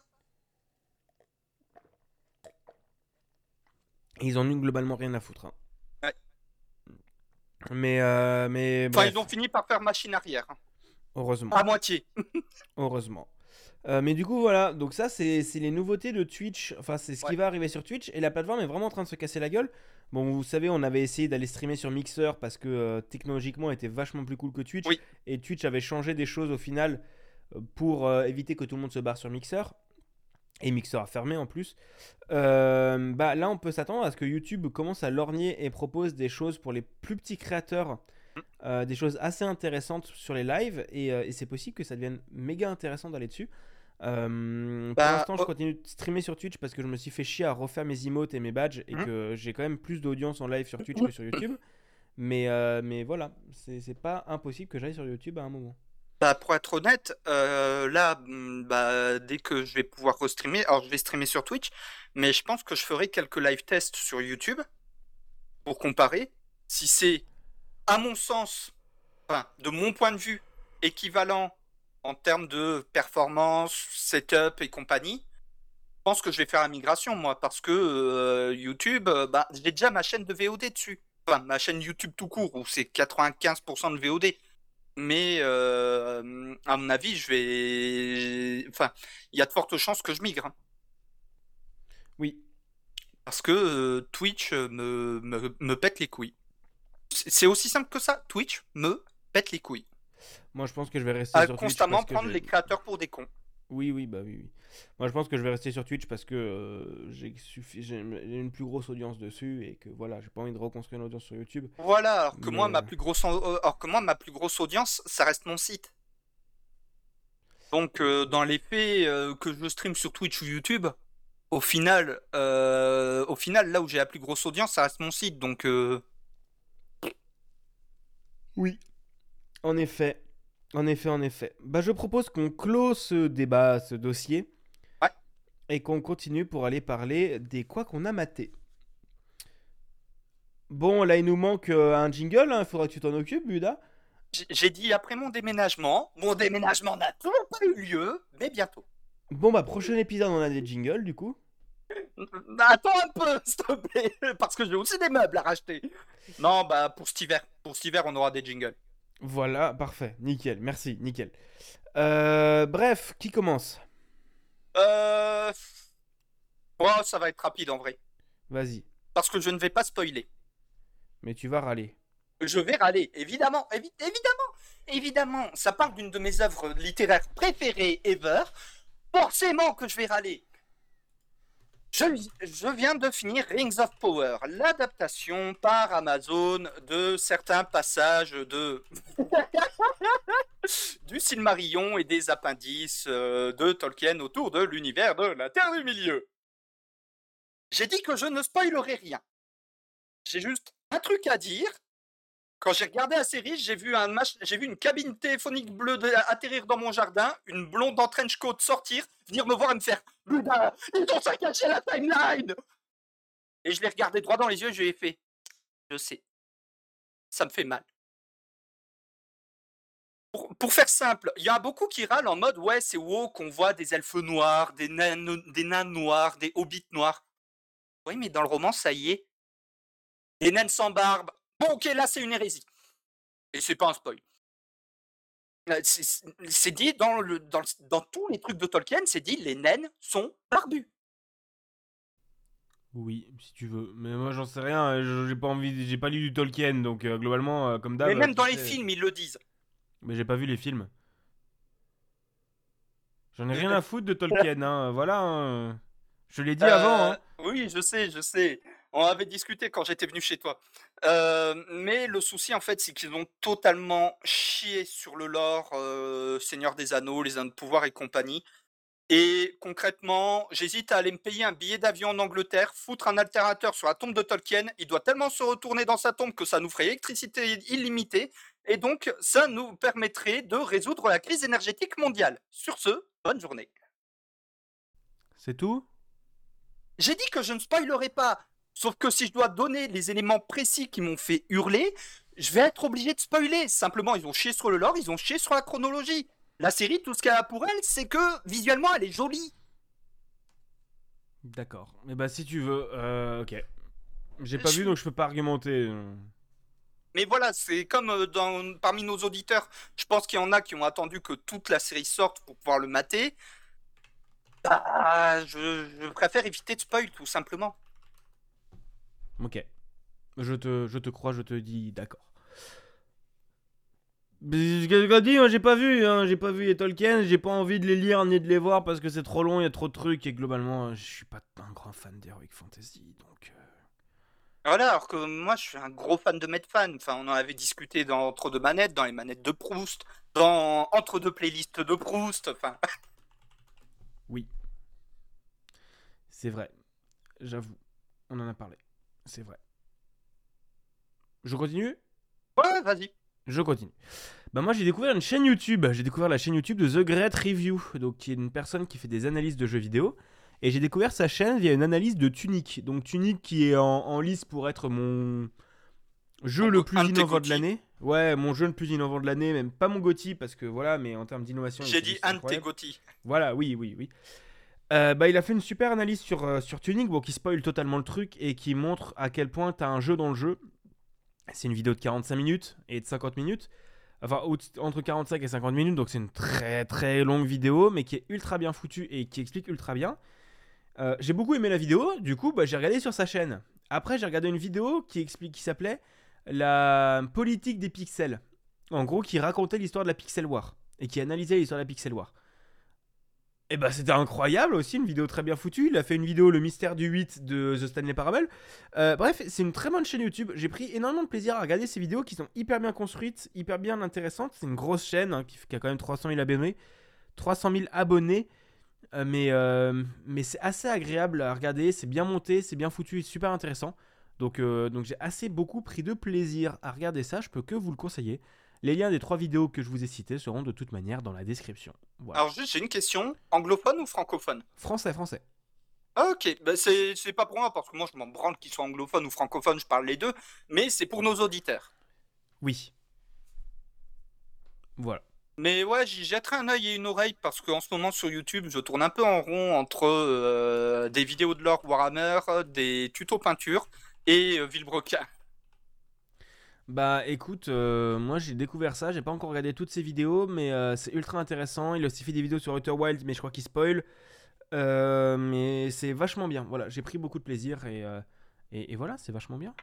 Mmh. Et ouais. Et donc du coup, on va passer à quoi qu'on s'est culturé. C'est le moment de sortir ta petite manivelle. Oui, ah bah c'est moi qui enchaîne. Allez, je parle de la Playdate. Du coup, je vous en avais déjà parlé il y a quelques, il y a quelques mois euh, quand elle avait été annoncée. Bah, il y a un an et euh, demi. Il y a un an et demi, bah du coup, je l'ai reçue en début septembre. Elle était arrivée chez ma mère en Alsace et elle me l'a renvoyée par la poste, donc je l'ai. Donc là, je vous montre la superbe boîte hein, qui est, bah, honnêtement très bien fichue. Et euh, dans la boîte, qu'est-ce qu'il y a? Il y a ceci. désolé, c'est pas très podcast, mais mais en gros, voilà, c'est une petite console. Donc, c'est une console, euh, on va faire de l'audio description. C'est une petite console qui fait la taille de la paume de la main, euh, avec une croix directionnelle, un bouton A, un bouton B, une manivelle qui sert d'input analogique, hein, qui peut être utilisée dans les jeux, euh, un écran de 440 par 200 pixels, si je me souviens bien, en 1 bit. Donc, ça veut dire c'est noir, soit transparent. En gros, pensez à la première Game Boy en beaucoup plus petit avec une manivelle et avec une quand même meilleure résolution et puissance. Mais, euh, mais voilà. Oui, non, euh, mais je veux dire euh, au niveau de l'apparence. Oui, oui, au niveau de l'apparence. La console m'a coûté 210 euros. je pose ça là. Oui, ça coûte super cher, mais je suis hyper content de l'avoir. parce que vraiment, honnêtement, c'est incroyable comme console. Alors, il a, le, il a un grand smile, hein. je confirme qu'il est content. Ah ouais, ouais, non, mais elle est trop bien cette console. Euh, la console, en plus, elle est vendue avec 24 jeux. Puisque, en gros, avec la console, il y a vendu la première saison. Tous les lundis, tu débloques deux nouveaux jeux, inclus avec, ton, avec ta console, que tu télécharges directement depuis dessus, avec euh, pas mal de créateurs différents. Je crois qu'il y a le créateur de Katamari Damacy qui a fait un jeu dessus. T'as hum, Lucas Pope qui est en train de préparer un jeu sur la Playdate. Et euh, c'est des jeux hyper différents et qui utilisent plein de gameplay différents. Euh, bon, en jeu qui m'a marqué, euh, j'ai beaucoup aimé un jeu qui s'appelle. Je vais ouvrir la console et je vais essayer de vous retrouver le nom. Euh, c'est un jeu qui s'appelle Nick Taras, montre-moi le nom. Putain. Alors, tu sais à quoi ça me fait penser la Playdate? Ouais. Pico 8. Bah, je vais en parler. Pour moi, c'est le même esprit. Pour moi, c'est Pico 8, mais en monochrome avec une manivelle. Je vais en parler, mais ouais, c'est globalement, je suis assez d'accord avec toi. Euh, le jeu s'appelle Time Travel Adventures. Donc en fait, c'est un jeu, bah, je vous le montre à la caméra. En fait, c'est un jeu où tu joues un robot et en fait, quand tu tournes la manivelle, ça le fait avancer et reculer. Et en fait, tu as des éléments qui te viennent dans la gueule. Et l'idée, c'est de, de faire avancer et reculer pour éviter les éléments. Alors, c'est pour ceux qui ne Ah oui, juste pour préciser, pour euh, les auditeurs qui ne sont pas au courant, c'est une émission qui est enregistrée en live sur ma chaîne Twitch. Peut-être prochainement sur ma chaîne YouTube, on verra bien. Mais en attendant sur Twitch, généralement prévenu à l'arrache sur Twitter et Discord. Donc c'est pour ça qu'on parle de caméra depuis tout à l'heure comme des cons. hein. Pour ceux qui nous découvrent, je préfère préciser. Oui, oui, bah oui, oui. Non, mais voilà, c'est il faut aussi préciser ça. Euh, donc, il y a ce jeu-là qui est très cool. Il y en a plein d'autres. Là, j'ai pu en tester 8 ou 10 pour l'instant. Donc, je suis même pas à la moitié de la saison. Euh, et donc, c'est hyper cool sur les jeux. Maintenant, là, vous vous dites, mais dis donc, seulement 24 jeux, c'est pas beaucoup, hein, c'est pas terrible. Et je vous dirais que nenni, puisque il est possible de charger ses propres jeux personnalisés dessus. Tu vas sur le site de Playdate slash sideload et tu glisses juste le fichier de téléchargement que tu peux télécharger sur Rich.io par exemple, et le jeu se télécharge directement sur ta Playdate. Et tu la branches en USB, il n'y a pas besoin de logiciel dédié? Non, c'est c'est pas, par- pas par USB, c'est par un navigateur web. Tu vas sur le site Playdate slash sideload, tu glisses le truc, tu vas dans tes jeux, tu fais actualiser ou ça s'actualise de temps en temps et tu le télécharges dessus. Ah, et tu la connectes au Wi-Fi chez toi en fait Ouais, ouais, elle est connectée au Wi-Fi. Ok, je comprends mieux. Parce que justement, ça, c'est la question que je voulais te poser. C'est au niveau de comment transférer les nouveaux jeux, mais vraiment précisément, est-ce qu'il y a besoin d'un logiciel dédié ou pas? Rien du tout. Euh, Bah, rien Au moins, c'est. euh, comment... Putain, c'est quoi le terme déjà? Ouvert. Agnostique, point de vue OS. Oui, C'était pas dépendant d'un logiciel, donc d'un OS dédié. C'est ça que je veux dire. ça aurait été problématique parce que Panic est très orienté Mac, hein, si jamais, donc euh, ça aurait pu être un, un problème pour moi. Oh, Mais, pour euh, moi aussi, hein. mais du coup, j'ai pu télécharger quelques jeux en plus, dont un émulateur Game Boy. Oh. Voilà, donc je peux jouer à des jeux Game Boy là-dessus. Euh, Metroid 2. non, moi je vais pas jouer, j'ai joué à Pokémon pour l'instant. En fait, le problème c'est qu'il n'y a pas encore le son. Parce que la partie visuelle c'est facile à gérer, mais le son c'est chiant à gérer. Non, le son, c'est une pure. Donc voilà, pour l'instant, ça gère pas le son. Euh, donc voilà, vous pouvez télécharger des jeux. Donc, euh, dernière nouvelle, il y avait plus de 300 jeux sur Rich.io pour Playdate. Euh, beaucoup de gratuits, mais aussi certains payants. hein. Bon, c'est Oui, un peu bah. cher parce que globalement, vu que t'as pas beaucoup de jeux, t'as les gens qui se disent je vais vendre mon jeu à 10 balles. Oui, c'est un peu cher, mais voilà, il est possible que vous trouviez des bons jeux. Mais du coup, jusque-là, Buda a parlé de Pico 8. Il faut que je vous raconte Pico 8. Pico 8, pour ceux qui ne connaissent pas, c'est une, console fantasy où en gros c'est un petit logiciel qui coûte 15 euros sur lequel tu peux créer tes propres jeux euh, de A à Z. En gros, tu as un éditeur de code, un éditeur de sprite, de cartes, de son et de musique, tout inclus, et tu codes dans l'UA. Et j'aime beaucoup parce que c'est un esprit très, euh, bah, très sympa, et tu as beaucoup de jeux qui sont codés dessus, et c'est une communauté qui est hyper agréable. Et bah ça se sent que Playdate sont un peu inspirés de ça, parce que en gros, chaque Playdate est un kit de développement. N'importe qui une Playdate peut coder des jeux sur Playdate. Avec la Playdate est fourni un petit câble, donc c'est un câble USB-C, USB-A, tout pété, tout classique. Et si tu branches ta Playdate à ton PC, déjà tu as un logiciel qui s'appelle Mirror, qui en gros affiche l'écran de ta Playdate sur ton PC, donc super pratique pour les streamers. Euh, J'aurais aimé un truc comme ça sur Switch euh, ou sur 3DS. Et tu as le SDK qui est disponible gratuitement sur le site, donc le SDK qui est le kit de développement. Euh, tu codes tes jeux en Lua en sachant que la Playdate te fournisse plein de fonctions hyper utilitaires, genre ça gère déjà les sprites, le refresh des sprites, ça te gère le système de temps, euh, ça gère hyper bien les images, t'as un système de hitbox qui est directement inclus dans le truc, donc t'as pas à gérer les hitbox toi-même. Bref, c'est un plaisir à utiliser. Et j'ai un peu codé dessus pour la de marée. Bon, j'ai rien sorti au final parce que le, Covid a fait que j'étais éclatax. Donc j'ai abandonné la, la truc, mais j'ai un peu développé dessus. Et c'est hyper agréable. Et tu sens que c'est un. J'ai retrouvé l'esprit WarioWare DIY. Et c'est vraiment quelque chose de très différent de tu codes ton jeu et qui tourne là-dessus. C'est pas un jeu qui tourne sur ordi comme machin. C'est vraiment un jeu qui tourne sur un objet différent. Et je suis très heureux de- d'avoir pu commencer à faire ça. Et en plus, il faut savoir que du coup, Panic sont en train de bosser. Donc, Panic, c'est la boîte qui fait la Playdate. Sont en train de bosser déjà pour corriger les problèmes d'approvisionnement. Parce qu'en gros, là, moi, j'étais dans le batch 2 d'upload sur 6. Enfin, d'envoi sur 6. Donc, il y a encore des gens qui vont l'avoir jusqu'à début 2023. En gros. Euh, Et ils sont en train de bosser sur un store inclus. En gros, n'importe qui pourrait vendre ses jeux directement sur la Playdate. Bon, ils prendraient une com au passage, je pense, mais bon, euh, les connaissances, ce sera pas une com de 30%. euh, S'ils veulent pas se faire bouffer par, par Itch.io dès le début. Et ils sont en train de bosser sur une nouvelle saison de jeu, donc la saison 2, je pense, euh, avec qui sera payante, hein, supplémentaire, mais qui débloquera encore plein de jeux régulièrement.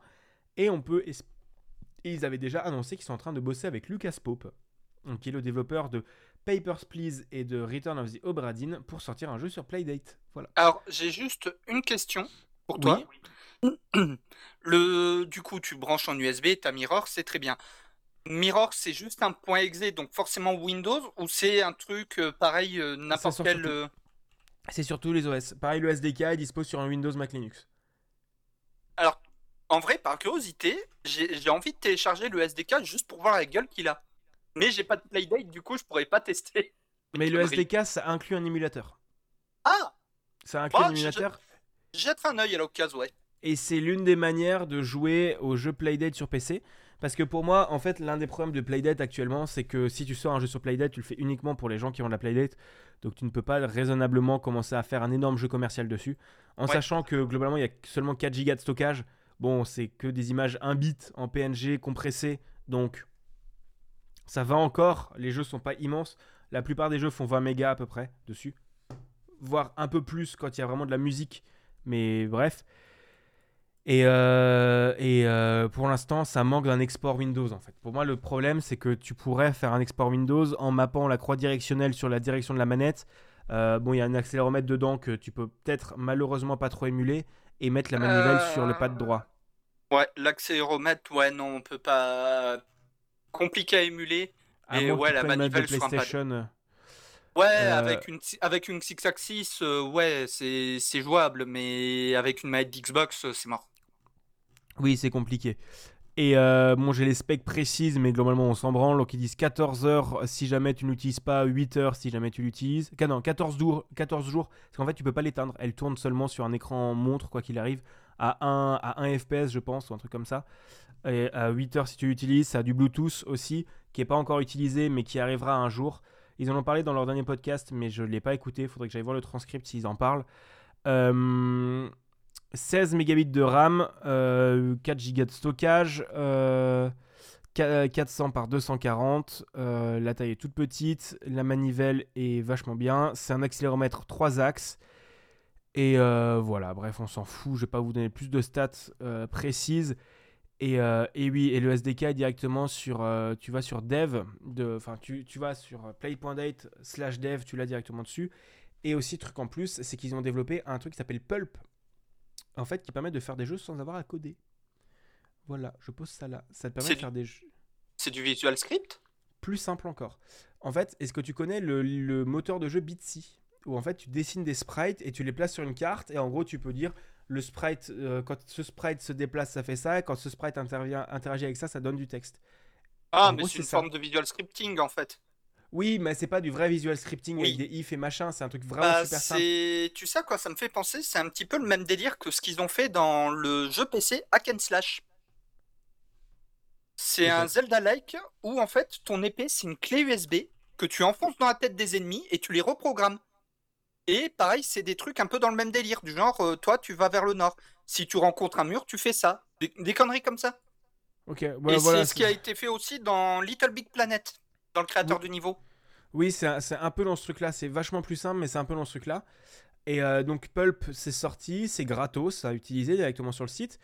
Et tu as moyen de vraiment t'amuser. Ça fonctionne avec un système de tile qui marche vraiment bien. Tu peux gérer même les sons directement depuis un site internet. Donc en fait, vraiment, c'est un IDE sur internet. Avec un éditeur, de, police aussi directement dessus. c'est gratuit. Et, et, voilà, et tu as quand même moyen de mettre un peu de code. Si tu veux t'amuser, tu as moyen de mettre un peu de code via un truc qui s'appelle le Pulp Script, qui est du Lua simplifié. Ok. Ouais, un peu comme le Godot Script, parce que dans le chat, ça discute à propos de Godot, comme le Godot Script qui est du Python en fait. Oui, c'est bah, Godot Script, le GD Script, c'est un mélange entre le Python et le Lua. Là, c'est du Lua simplifié parce qu'ils ont choisi du Lua. Parce qu'en fait, techniquement, le Lua, c'est hyper facile à plugger sur un SDKC en fait. Parce que Lua te file directement des, une VM et des headers où tu as juste à définir tes fonctions en plus. Bah, je sais, euh, OBS, toute la fonction de scripting, c'est du Lua, parce que OBS est codé en C. Oui, oui, mais voilà, c'est vraiment c'est logique qu'ils prennent du Lua parce que c'est hyper simple et plus simple à intégrer que du Python en fait. Euh, bref, voilà, je vais pas en parler forcément beaucoup plus longtemps, mais euh, j'ai beaucoup aimé la Playdead. Je vais vous en reparler régulièrement, je pense. Je vais essayer de sortir un jeu dessus avec des gens de l'école. Et voilà. Moi j'aime bien. Euh, bon, et du coup, voilà, on avait prévenu j'allais que j'allais râler. Là, en plus, c'est une, raison, une raison vraiment légitime parce que là, tu as plusieurs centaines de milliers de personnes qui râlent. Euh, voilà, pour expliquer, pour refaire un peu l'historique. En 2017, alors, je suis natif du Pays Basque. En 2017, j'ai quitté le Pays Basque pour tout un tas de raisons. Principalement pour bosser, mais pas que. Euh, début 2023, je suis revenu vivre au Pays Basque. Et ces dernières semaines, j'étais en recherche d'un appart. Bon, bonne nouvelle, j'en ai trouvé un, je vais chercher mes clés dans une heure et demie. et c'est même pas une blague en plus, c'est vraiment dans une heure et demie. Oui, c'est pour ça qu'on est limité en termes de temps, c'est parce qu'il va chercher ses clés après. Oui. mais le, le souci, c'est, comment dire, c'est que l'immobilier au Pays Basque, c'est la grosse merde. Déjà, depuis avant le Covid, déjà c'était la merde. Les prix en 10 ans ont fait x3. Voilà, je, par exemple, une maison qui, à la fin des années 90, début des années 2000, valait 100 000 balles, en 2015, en valait 300 000. Ça fait mal. Mais ok. Là, c'est l'immobilier global aussi qui augmente, mais. Euh, oui, oui. Ouais, mais il y a des coins qui n'ont pas été trop touchés par rapport à ça. Oui, et qui sont en train d'être touchés actuellement. Oui, je confirme. Mais du coup, avec le, la crise Covid, les prix ont encore fait au moins x2. Et euh, du coup, ça fait que la recherche d'appart, ça a été compliqué. Que ce soit pour les locations ou pour devenir. Déjà, propriétaire, je peux oublier. À moins que mon salaire fasse x10 ou que je gagne à l'euro million, sachant que je joue pas à l'euro million, je ne deviendrai jamais propriétaire de ma life au Pays Basque. Je, vous le dis tout de suite. Et franchement, ça me fait chier. Mais bon, bref. il y a eu un scandale récemment, du coup, au Pays Basque, par rapport à ça. T'as un mec qui a vendu sa maison 700 000. Ok. Le mec qui a racheté la maison deux semaines après la remise en vente à 1 million d'euros. Littéralement 15 jours après. Ça a tellement gueulé qu'il a retiré le truc parce qu'il allait se prendre un procès au cul en fait. Ouais, parce que t'as pas le droit de faire trop de. T'as pas le droit d'avoir de, l'immobilier uniquement pour faire de. Ouais, de la spéculation, mais là en fait. Euh, t'as des, as des lois quand même un peu qui limitent. Oui, oui, t'as des. Ouais, mais pas assez. Et justement, c'est ça gueule de plus en plus euh, au Pays Basque par rapport à ça, et c'est un gros bordel. Et euh, bon, le Pays Basque est pas épargné. Hein. Moi, je parle du Pays Basque parce que bah, c'est là d'où je viens, c'est là que je vis, c'est là que je vais déménager, avoir mon appart dans, dans pas longtemps, vraiment pas longtemps. Mais voilà, le truc, c'est que beaucoup de zones sont touchées par ça, et franchement, c'est la grosse merde. Et du coup, je vais vous raconter une petite anecdote. J'ai fait deux visites d'appart. Un premier, qui est celui que je vais avoir. T2, 36 mètres carrés, super bien placé, place de parking, une terrasse, la fibre, la totale. Et pour le prix, je suis dans la fourchette très basse par rapport au coin. Donc j'ai eu un cul monstrueux. Deux jours après, c'est genre dans l'après-midi, je reçois un appel du propriétaire qui me fait, enfin trois jours après, voilà, c'est cet appart, je l'ai visité samedi dernier. hum, lundi soir, j'ai le propriétaire qui m'appelle. euh, ouais, Buda, euh, bon bah, euh, t'es dispo samedi? Ouais. Bah, tu viendras signer le bail et récupérer les clés. Bah oui, hein, ça fait plaisir, hein, tu fais du bien. Hein. Allez, let's surtout, go. hein. surtout que j'avais vraiment le coup de cœur. Hein. ce- Genre, l'appart, il est à 10 minutes de mon taf. Le truc inespéré. Oui. Ça fait plaisir. Ça, Ah ouais, bien. ouais, ouais. Ouais. Le plus drôle, c'est que c'est dans la ville où je suis né. Qui est censé être une des plus chères du coin. Et j'ai eu un des apparts les moins chers de la région. Ça fait plaisir. Ça Voilà. fait quand même honnêtement plaisir. Ah ouais, mais ça- ça- ça- voilà. Le, ma- le mardi, voilà, on prévoit le rendez-vous, euh, etc. Euh, Je euh, les quelques documents qui pouvaient manquer, les trucs pour l'assurance de l'appart, loyer d'avance, caution, etc. Et le lundi, juste avant l'appel du proprio, j'avais eu un autre appel pour une visite mardi soir. Dans un autre patelin pour un autre appart, euh, 5 euros moins cher. Donc, même prix, grosso merdo. Oui. Je me dis, je vais pas annuler. Je vais y aller. Juste pour voir à côté de quoi je passe. Oh putain, le fou rire. En gros, j'ai commenté en temps réel, par message, à ma mère, comme si je testais un jeu. Alors déjà, le patelin, c'est le patelin. Pour y aller, il faut être motivé. Les seuls, les, pas de place de parking. La- les- le parking gratuit le plus proche est à 5 minutes de marche à ma vitesse, sans rien avoir sur le dos. Et Bigaston peut témoigner, je marche vite. Oui. Voilà, donc, et encore, on est hors saison, donc en été, nique-toi. Concrètement, je me garde dans le patelin d'à côté.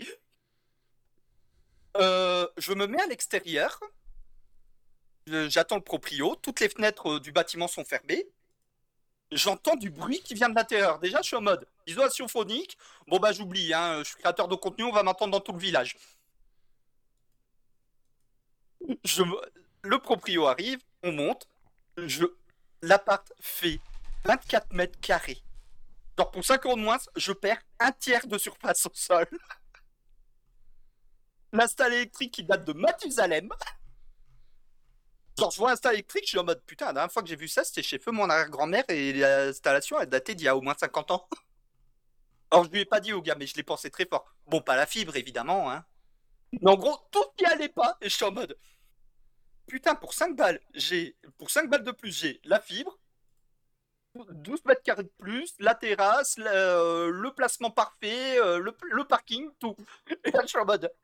Il y en a qui se font pas chier quand même, hein, parce que ça, euh, pour, 3, enfin, pour 200 euros de moins, je veux bien, mais pas à ce prix-là, c'est mort. C'est pour vous dire, en fait, l'immobilier, mais enfin, que ce soit au Pays Basque ou dans d'autres régions, euh, c'est n'importe quoi. Ouais, c'est ça. Pour citer le chat, c'est euh, tu mets la fibre là-dedans, le bâtiment il brille en fait tellement il n'y a pas d'épaisseur. C'est ça.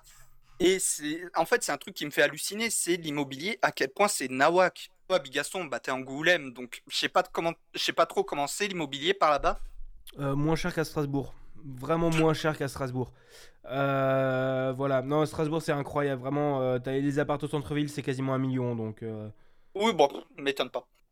donc Ben, En fait, c'est simple. Le problème qu'on a par rapport à tout ça, c'est que déjà dans les grandes villes, depuis quelques années avant le Covid, les prix étaient les mêmes qu'à Paris, mais sans les salaires. Sauf que là, en fait, c'est en train, de- depuis le Covid, c'est le cas même dans les campagnes, où ça commence à être les mêmes prix qu'à Paris, mais sans les salaires parisiens. Et c'est enfin, c'est n'importe quoi. Bah, en fait, ça reste quand même moins cher que Paris, mais Paris a augmenté aussi de prix. En fait, c'est les prix Oui. de Paris d'il y a quelques années. Oui, oui, mais enfin, tu seras d'accord pour dire que c'est n'importe quoi. Et j'en connais dans le chat qui savent de quoi je parle par rapport à ces expériences-là au niveau de la recherche d'appart. Parce que concrètement, l'appart que j'ai visité euh, mardi soir, que heureusement que je l'ai pas pris, putain, euh, c'était du niveau euh, de l'appart de certaines personnes dans le chat que je connais IRL depuis quelques années déjà. C'est... Comment dire? Heureusement que je suis pas asthmatique. Bref. Voilà, c'est bon, j'ai fini de râler par rapport à l'immobilier. Et du coup, dans le conducteur, vous aurez des liens vers euh, le Sud-Ouest, France 3 Région et France TV Info par rapport à tout ça. Parce qu'il y a eu aussi un, reportage sur France 2 ben, hier soir, je crois, par rapport à ça. Hier ou avant-hier. Et euh, ça me fait ça me fait péter un boulard. Et en fait, le problème, ouais, au Pays Basque, c'est ultra flagrant parce que franchement, les prix, t'as des endroits, ça a fait x10. Mais euh, enfin, malheureusement, c'est comme ça partout et c'est pas normal. Juste, c'est pas normal. Et pour moi, même si ça s'éloigne énormément de ceux dont on parle habituellement, pour moi, ça reste important, un sujet important qu'il faut traiter. Parce que bah, ça nous touche aussi. on va pas se Oui. mentir. Voilà, on a beau être créateur de contenu, on ne gagne pas des millions. C'est sûr. Et j'ai pas envie de vendre mon cul à Webedia. Du coup, c'est la fin de cet entre-deux-manettes numéro 13 euh, d'octobre 2022. On remercie encore F2301 de- du groupe Oxor pour l'habillage sonore et Faylin pour notre super logo de la mort qui tue. Si jamais vous nous écoutez sur Spotify et iTunes, n'hésitez pas à nous mettre des étoiles, des commentaires, c'est super important pour le référencement et même pour avoir vos retours tout simplement. Et euh, n'hésitez pas à nous suivre sur nos réseaux sociaux, twitter.com slash bigaston, twitter.com slash budakin. N'hésitez pas à suivre Bigaston sur son- ses autres podcasts, euh, entre, euh, j'allais dire entre deux manettes. Ça, c'est le nôtre, espèce de connard. Manette Oui. de Proust et Capsule Pixel.